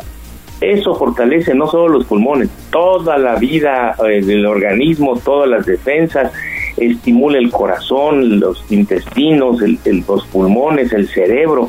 Por supuesto que la actividad física es y será siempre la mejor medicina para mantenernos en, eh, adecuadamente sanos. Perfecto, doctor. Doctor, pues muchísimas gracias por estas recomendaciones y nos escuchamos el próximo lunes. Un saludo afectuoso para todos y buena semana. Que tenga buena semana, doctor, doctor Víctor Manuel Caballero. Vamos a pausa y volvemos con toda la información de la nota roja. Vamos a un corte comercial y regresamos en menos de lo que canta un gallo. 95.5 FM y 12.50 AM. La patrona del popular mexicano, la magnífica. Seguimos con el gallo de la radio. Leemos tus mensajes en WhatsApp, en La Voz de los Poblanos. 22 23 90 38 10. Esta es la voz de los poblanos. En Tribuna Matutina también te escuchamos. 8 de la mañana con 30 minutos. Vámonos con la voz de los poblanos y tenemos mensaje a través de nuestras redes sociales. Estimado Jazz, adelante, por favor. Claro que sí, mira, José Alfredo Carrasco dice buenos días y buen inicio de semana al gran equipo de tribuna. Nos vuelve a mandar saludos el señor Miguel Ángel Popoca, Victoriano González dice saludos. Muy, muy buenos días. Saludos, Máster. También Lupita Comisario dice buenos días a todos. También saludos al diputado Mario Riestra. Anabel Navarrete dice buenos días, también saludos para el senador Alejandro Armenta. Isela Sánchez Soya dice buenos días, mi querido Leonardo, y también al senador Alejandro Armenta, Saludos. Orgullo Poblano.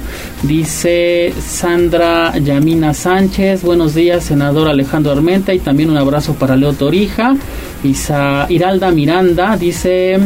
Eh, saludos también para el senador Alejandro Armenta. También tenemos eh, saludos para Elvira Rocha Blanca, Erika Campos, Manuel Toriz Sánchez, Mari Pintado, eh, Nelson Hernández, Osvaldo de la Rosa, eh, y también para Sandra Pérez que están al pendiente de la transmisión de redes sociales y en Twitter nos hacen llegar un reporte dice Karma nos comparte un video dice en la 36 poniente esquina con el Boulevard Norte hay una enorme zanja que es eh, prácticamente ponchallantas con mucho gusto lo reportamos a la autoridad correspondiente. Y también nos comparten el servicio social de un perrito que se perdió bueno que fue encontrado en la zona de la 39 Oriente. Buscan a su dueño, con mucho gusto compartimos a través de redes sociales. Gracias, muchísimas gracias a todos nuestros amigos que se están poniendo en contacto o que ya se pusieron en contacto a través de las redes sociales. Agradecemos su preferencia. Vamos con información de la nota roja. Sitio web código rojo.mx. Y basta ya. Desde la barrera, respeta la cinta de precaución y para bien la oreja. Comienza la nota roja en tribuna matutina. 8 de la mañana con 32 minutos. Y si usted ayer domingo anduvo por la zona del Mercado Morelos, seguramente se habrá preguntado por qué hubo intensa movilización policial. ¿Qué fue lo que sucedió, David, allá en el Mercado Morelos? Adelante con el reporte. Mi querido Gallo, pues una balacera que dejó como saldo un hombre muerto alertó a las unidades de emergencia. Alrededor de las 12 del día, una fuerte movilización policíaca se suscitó en las inmediaciones del mercado Morelos. Rápidamente, elementos de la Secretaría de Seguridad Ciudadana acordonaron la zona para realizar las indagatorias, así como el levantamiento del cadáver. En el lugar yacía sin vida un hombre y a su lado una manta firmada con las siglas CJNG, lo que indicaría que el asesinato ocurrió por un ajuste de cuentas entre grupos criminales. Por varias horas, patrullas municipales y estatales estuvieron dando rondines en las inmediaciones del mercado para intentar dar con los responsables del acto sin que se tuviera éxito alguno. Aproximadamente 2.40 de la tarde la zona fue liberada al tráfico y las cintas de precaución fueron retiradas, pues esta zona del mercado Morelos, sobre todo a esa hora y en domingo cuando las familias van a surtirse de sus despensas, pues existe demasiado movimiento comercial. Gallo, esa es la información. Muy bien, muy bien, mi estimado David, muchísimas gracias. Y del mercado Morelos vamos hasta la zona de Cuautinchan con Abigail González porque ya afortunadamente hallaron el cuerpo de este pastorcito que, bueno, pues de manera lamentable falleció al tratar de salvar a uno de sus borregos. ¿No es así, Avi? ¿Qué tal, gallo? Excelente mañana. Pues lamentablemente te comento que durante las primeras horas del sábado fue localizado el cadáver de José Daniel, de 12 años de edad, quien fue arrastrado por la corriente de un arroyo en la comunidad de San José Morelos en el municipio de Cuautinchán. Y es que tras la intensa búsqueda fue encontrado el cadáver a orilla del río Balsas, a la altura del municipio de Tecali de Herrera. Fue a las 10 de la mañana con 30 minutos después de que se reanudaran las labores de búsqueda por parte de las autoridades que se realizó el lamentable hallazgo. Rescatistas, autoridades y pobladores siguieron buscando al niño y lo ubicaron junto al cuerpo de agua. Y es que tras el hallazgo se comenzaron con las labores de rescate del cuerpo, ya que se encontraba atorado entre rocas y ramas. Minutos más tarde, autoridades ministeriales llegaron al punto para llevar a cabo las diligencias correspondientes del levantamiento del cadáver. En las labores de búsqueda participaron ciudadanos, policías, bomberos, buzos, binomios caninos e integrantes de protección civil estatales y de distintos municipios. Y es que hay que recordar que el pastorcito cuidaba su ganado cuando una borrega cayó al agua y al tratar, al tratar de rescatarla, pues el niño cayó al agua y fue arrastrado por la corriente. Es la información que tenemos, Gallo. Avi, y de Cuautinchan nos vamos hacia Tres Cerritos porque pues una persona sacó a pasear a la mascota y murió atropellada. Así es, Gallo, y es que mira, te comento que un hombre fue atropellado por un vehículo particular sobre el Boulevard Carmelitas a la altura de la colonia Tres Cerritos la mañana del sábado. El varón sufrió severas heridas en la cabeza. Y es que el hecho sucedió alrededor de las 9 de la mañana con 40 minutos que se reportó sobre la calle Hermano Cerdán, esquina con el Boulevard Carmelitas, que había un hombre tirado en la calle que había sacado pasear a su perro y es que transeúntes que pasaban por la zona auxiliaron al varón de alrededor de 35 a 40 años de edad y reportaron el hecho al número de emergencias 911. A la zona arribaron elementos de la Secretaría de Salud y posteriormente paramédicos en la ambulancia Suma 137, quienes lo atendieron por fractura en tibia y peroné, fractura expuesta de fémur y cadera, además de heridas en la cabeza. Posteriormente, lo trasladaron al, trasladaron al varón al Hospital de Traumatología y Ortopedia del sector salud, pero el hombre murió camino al hospital. Y es que, de acuerdo con versiones de testigos, el conductor responsable se dio a la fuga, pero minutos más tarde se informó que había sido detenido sobre el periférico ecológico a la altura del fraccionamiento La Vista. Tras el reporte, elementos de la Policía Estatal y de la Secretaría de Seguridad Ciudadana se movilizaron a dicha ubicación pero lamentablemente solo encontraron la unidad abandonada. El reporte gallo.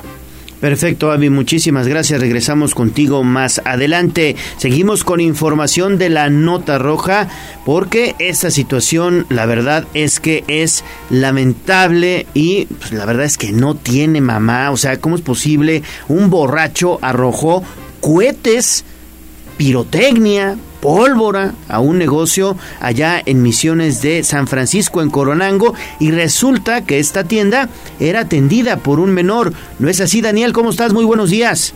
¿Qué tal, Gallo? Te saludo con gusto. Efectivamente, un hombre en estado de ebriedad arrojó pirotecnia a un negocio, misma que explotó y lesionó a un adolescente de 16 años. Los hechos ocurrieron en el fraccionamiento Misiones de San Francisco, perteneciente al municipio de Santa María Coronango. Este sábado, los servicios de emergencia fueron alertados sobre la presencia de un joven quien se había lesionado al interior de una tienda situada en el referido conjunto habitacional, por lo que al sitio se movilizaron paramédicos, quienes tras una revisión se percataron de que el menor presentaba lesiones en una mano, por lo que lo estabilizaron y lo ingresaron al Hospital General de Cholula.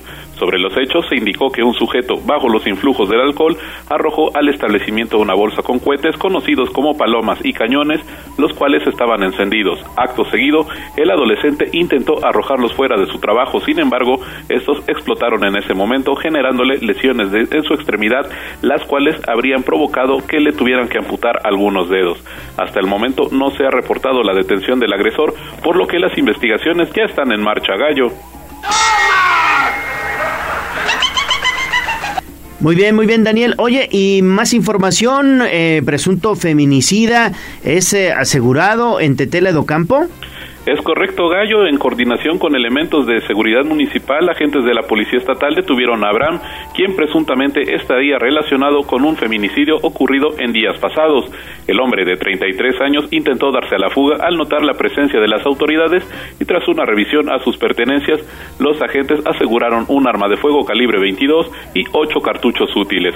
Luego de realizar una consulta a los registros policiales, los agentes encontraron que estaría relacionado con el feminicidio de su pareja sentimental ocurrido la semana pasada. Derivado de lo anterior, Abraham fue puesto a disposición de las autoridades ministeriales para que realicen las investigaciones correspondientes. Gallo. Muy bien, muy bien, Daniel. Oye, y también sentencian a 23 años de prisión a una persona por homicidio. Efectivamente, Gallo, la Fiscalía General del Estado de Puebla logró que la autoridad judicial dictara sentencia condenatoria de 23 años de prisión contra Fausto, penalmente responsable del delito de homicidio calificado. El hecho ocurrió el 20 de diciembre de 2016 en la localidad de San Francisco Cuapa, en el municipio de San Pedro Cholula, donde la víctima y el hoy sentenciado tuvieron una discusión por conflictos personales. Durante el altercado, Fausto sacó un arma de fuego para disparar contra el afectado, quien perdió la vida a causa de trauma cráneo encefálico. Además, el responsable y sus acompañantes arrastraron el cuerpo para ocultarlo en un terreno de cultivo. Agentes investigadores aprendieron al homicida en abril de 2020 y tras exponer diversos elementos de prueba, el Tribunal Unitario emitió fallo de 23 años de prisión contra Fausto, quien además deberá pagar la reparación del daño moral y una indemnización económica. Gallo. Muchas gracias, Daniel. Y también hay otro proceso por violencia familiar, Daniel. Efectivamente, Gallo, bueno, pues por su posible responsabilidad en el delito de violencia familiar, la Fiscalía General del Estado de Puebla logró aprender y obtener la vinculación a proceso de Fabián Humberto y, bueno, consta en la carpeta de investigación que el 27 de febrero de 2019 en la población de San Antonio Alpanocan del municipio de Tochimilco, la denunciante caminaba acompañada de un varón cuando fue sorprendida por su ex esposo, quien sacó un arma de fuego y disparó contra el hombre sin causarle daño. Al quedarse a solas con la víctima, Fabián Humberto la agredió físicamente para obligarla a irse con él a Cuernavaca, Morelos, donde la mantuvo retenida durante una noche. Cuando ya no le impidió retirarse, el imputado la amenazó con privar de la vida a su familia si les contaba lo ocurrido. Una vez que la Fiscalía de Puebla tomó conocimiento del ilícito, solicitó y obtuvo orden de aprehensión en contra del agresor, mandamiento que fue cumplimentado el primero de septiembre de 2022 en Tochimilco. En audiencia, tras presentar datos de prueba, el agente del Ministerio Público logró que el juez de control vinculara a proceso a Fabián Humberto con la medida cautelar de prisión preventiva oficiosa. Gallo. Daniel, pues muchas gracias y que tengas buen inicio de semana, Daniel. Inicio de semana, Gallo, gracias. Información nacional.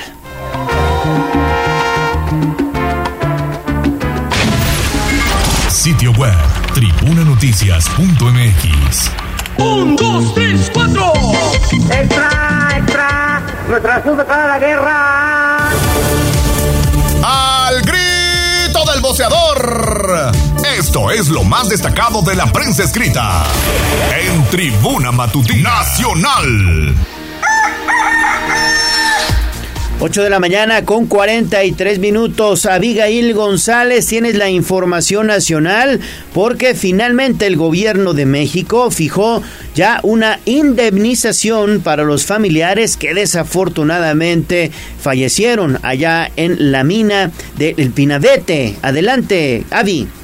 Así es, Gallo. Mira, te comento que el gobierno federal ya entregó las indemnizaciones por el accidente minero registrado hace más de ya un mes en un pozo de carbón del predio de El Pinabete en Coahuila, donde lamentablemente 10 trabajadores quedaron atrapados tras la, tras la inundación. Y es que solo 8 de las 10 esposas de los mineros recibieron el pago de 4.7 millones de pesos. Las otras dos indemnizaciones están pendientes debido a que se tienen que solucionar dos juicios familiares iniciados por las concubinas de dos mineros. Y es que de acuerdo al abogado de las señoras Miguel Tinajero Martínez, fueron presentados en el juzgado familiar de la primera instancia documentos que acreditan el concubinato, pero será la sentencia judicial la que determine si se les entrega a ellas la indemnización o a las otras reclamantes que se trata de una esposa y una madre. Por lo tanto, la situación de los otros cinco mineros que lograron sobrevivir no ha sido informada por la autoridad federal. Por otra parte, con respecto a la investigación abierta por la Fiscalía General de la República por hechos que constituyen el delito de explotación ilícita de un bien que pertenece a la nación, trascendió que este viernes los juzgados federales en Torreón se presentará con un recurso de amparo la persona identificada como dueño del pozo siniestrado de nombre Cristian. Y es que de acuerdo con la Fiscalía General de la República, esta persona, junto con los empresarios Ruiz Rafael, Arnulfo, tienen una orden de aprehensión pendiente de cumplimentar por no acudir al primer citatorio notificado. Es la información que tenemos, Gallo.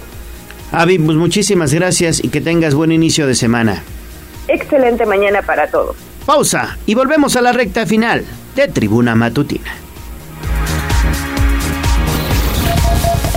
Vamos a un corte comercial y regresamos en menos de lo que canta un gallo. 95.5 FM y 12.50 AM. La patrona del popular mexicano, la magnífica. Seguimos con el gallo de la radio. Twitter, arroba tribuna de En tribuna matutina, fútbol, béisbol, box, lucha libre, automovilismo y todo el mundo del deporte. Play Ball en Tribuna Deportes. Fútbol. Adelante, Neto. Gracias, Cayo. Vámonos con el último bloque. Par de minutos fueron suficientes para que Chivas lograra darle la vuelta al marcador, sepultando cualquier aspiración de sorpresa para el Puebla Femenil al disputarse la fecha 11 dentro de la Liga MX para Damas, donde el rebaño sagrado se marchó con la victoria de 3 por 2 en su visita a la cancha del Estadio Cuauhtémoc, ante una buena asistencia. Eso sí, hay que reconocer que la mayoría de los seguidores apoyaban al conjunto tapatío. Hasta aquí la información del Club Puebla.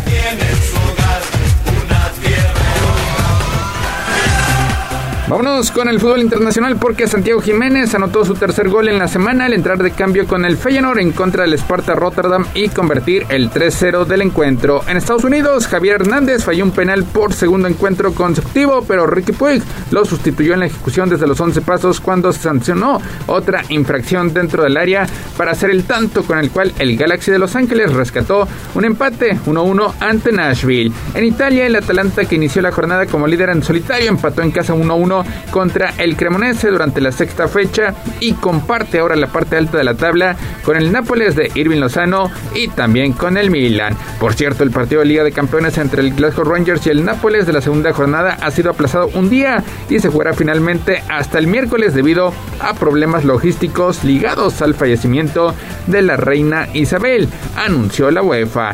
El delantero norteamericano Jordan Perfok malogró un penal, pero el Unión Berlín resistió para llevarse la victoria 1-0 de visita ante el previamente invicto Colonia y quedar como líder de la Bundesliga. En Francia, el Paris Saint-Germain sigue contando con los goles de Neymar y con las atajadas de Gianluigi Donnarumma. En el otro extremo, el atacante brasileño anotó su octavo tanto en siete partidos de Liga Francesa y con lo cual el Paris Saint-Germain triunfó 1-0 sobre el Brest. En Argentina, en un partido cerrado y con escasas ocasiones, Boca Juniors superó 1-0 a River Plate en la bombonera en encuentro por la decimoctava fecha. Hasta aquí la información del fútbol internacional.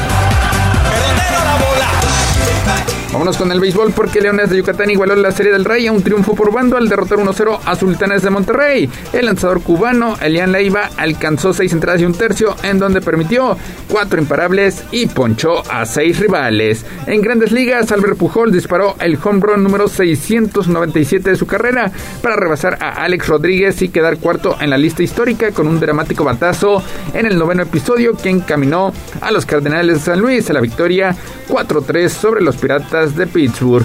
Justin Turner también conectó un gran slam y un jonrón solitario y los Dodgers de Los Ángeles se convirtieron en el primer equipo en asegurar su boleto a playoffs con un contendente triunfo 11-2 sobre los Padres de San Diego. Finalmente el venezolano Gleyber Torres conectó dos jonrones y Giancarlo Stanton y el venezolano Osvaldo Cabrera sumaron otro cuadrangular cada uno como parte de una avalancha de 10 anotaciones en los primeros dos episodios para que los Yankees aplastaran 10-4 a los Reyes de Tampa Bay e incrementaran su ventaja 5 juegos y medio en la cima del este de la Liga Americana. Hasta aquí la información del Rey de los Deportes.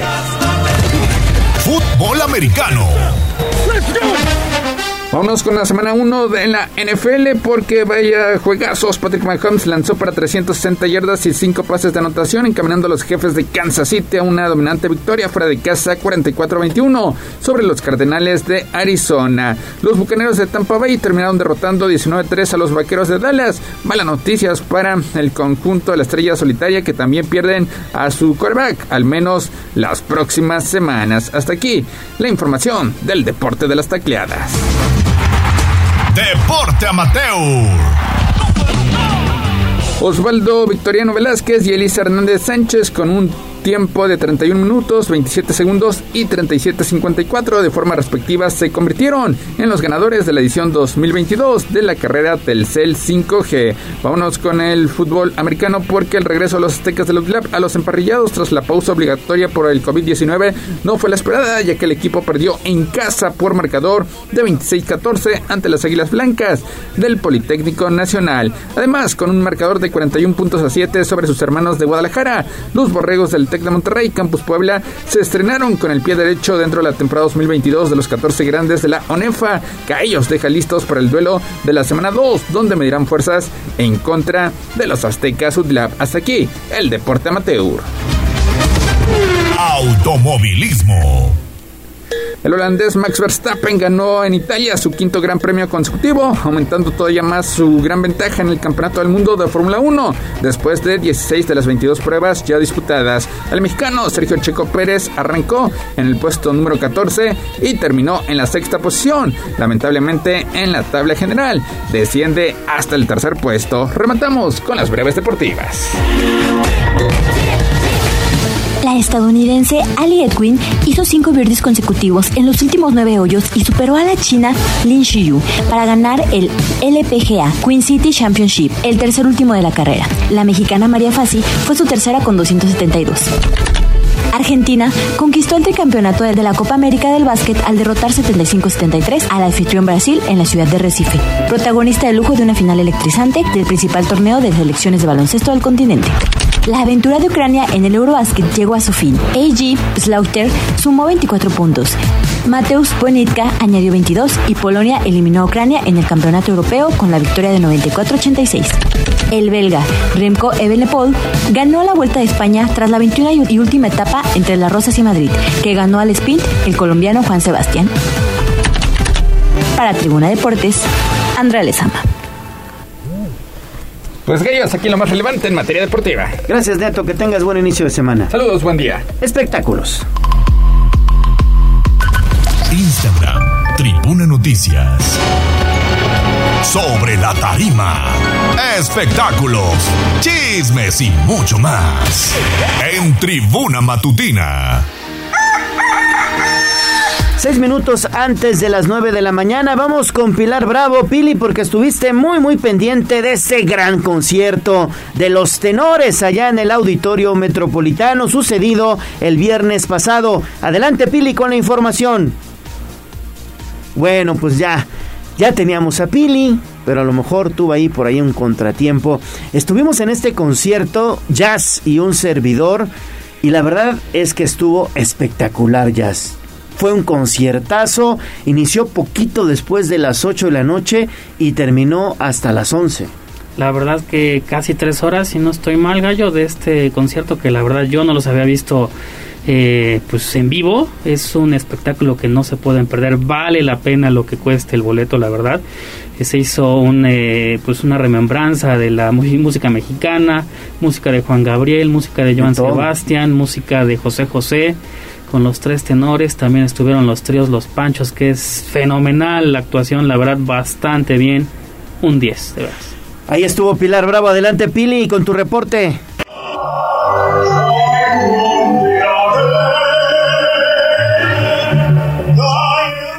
Pues el concierto de los tres tenores de México, Ramón Vargas, Fernando de la Mora y Javier Camarena en el Teatro Metropolitano, fue un rotundo éxito que aplaudieron los asistentes a este evento, que realmente fue a lo grande. Además de las piezas de ópera con que abrieron el programa, con el acompañamiento de la Orquesta Sinfónica del Estado, bajo la batuta del maestro Enrique Barrios, y el acompañamiento del coro normalista, y luego los boleros cantados con los panchos, con tanto sentimiento que hizo a los poblanos que siempre son muy fríos, pues ellos comenzaron a cantar sus recuerdos, pero los ánimos de los asistentes se levantaron con los sones del mariachi juvenil de Tecatitlán, las potentes voces de los tenores al entonar México lindo y querido. Escuchemos.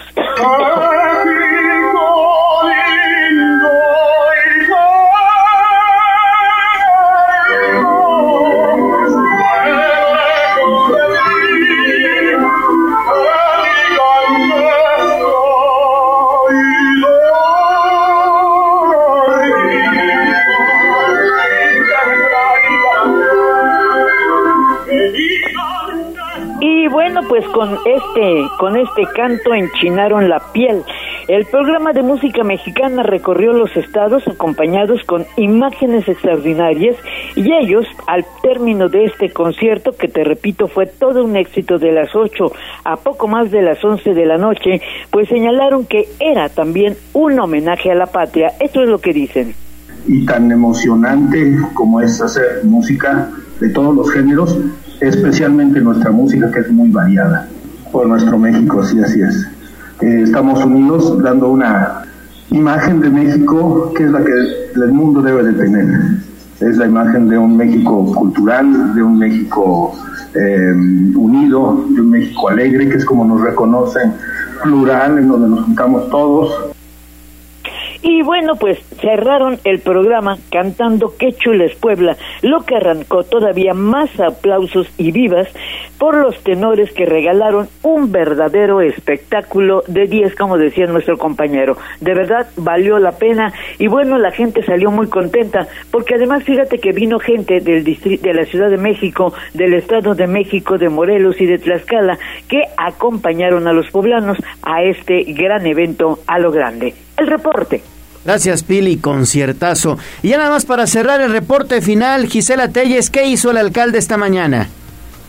Gallo, pues con una inversión de 11.5 millones de pesos, el presidente municipal Eduardo Rivera Pérez inició la rehabilitación de Paseo Bravo, proyecto que consiste en el mantenimiento de pisos y jardinería, también de mobiliarios, sanitarios y módulos de venta, y adicionalmente pues anunció que se instalarán luminarias. En el sitio explicó que también se restaurarán siete fuentes, se revisarán pues árboles y en su caso si necesitan de tratamiento en caso de plaga, el mejoramiento del suelo y reforestación pues se realizará. Además se plantará nueva vegetación y colocarán nuevas bancas. Abundo que este programa de grandes parques también tiene considerada la intervención en el Parque Cerro de Amalucan, el Parque Laguna de Chapulco, también el Parque Juárez y el Parque de Agua Santa. También mm, señaló que en Paseo Bravo pues es uno de los puntos más visitados por turistas y los propios poblanos, por ello pues incluyó en este programa y de ahí también la importancia de esta rehabilitación. El reporte. Gracias, Gis, que tengas un excelente inicio de semana. Aura Amores, muchas gracias en la operación técnica. También Abraham Merino en la producción. Jazz en las redes sociales, siempre pendiente. Soy el gallo de la radio, Leonardo Torija. Que tengan un excelente inicio de semana. Adiós. Adiós, amor, me voy de ti. Aquí terminamos Tribuna Matutina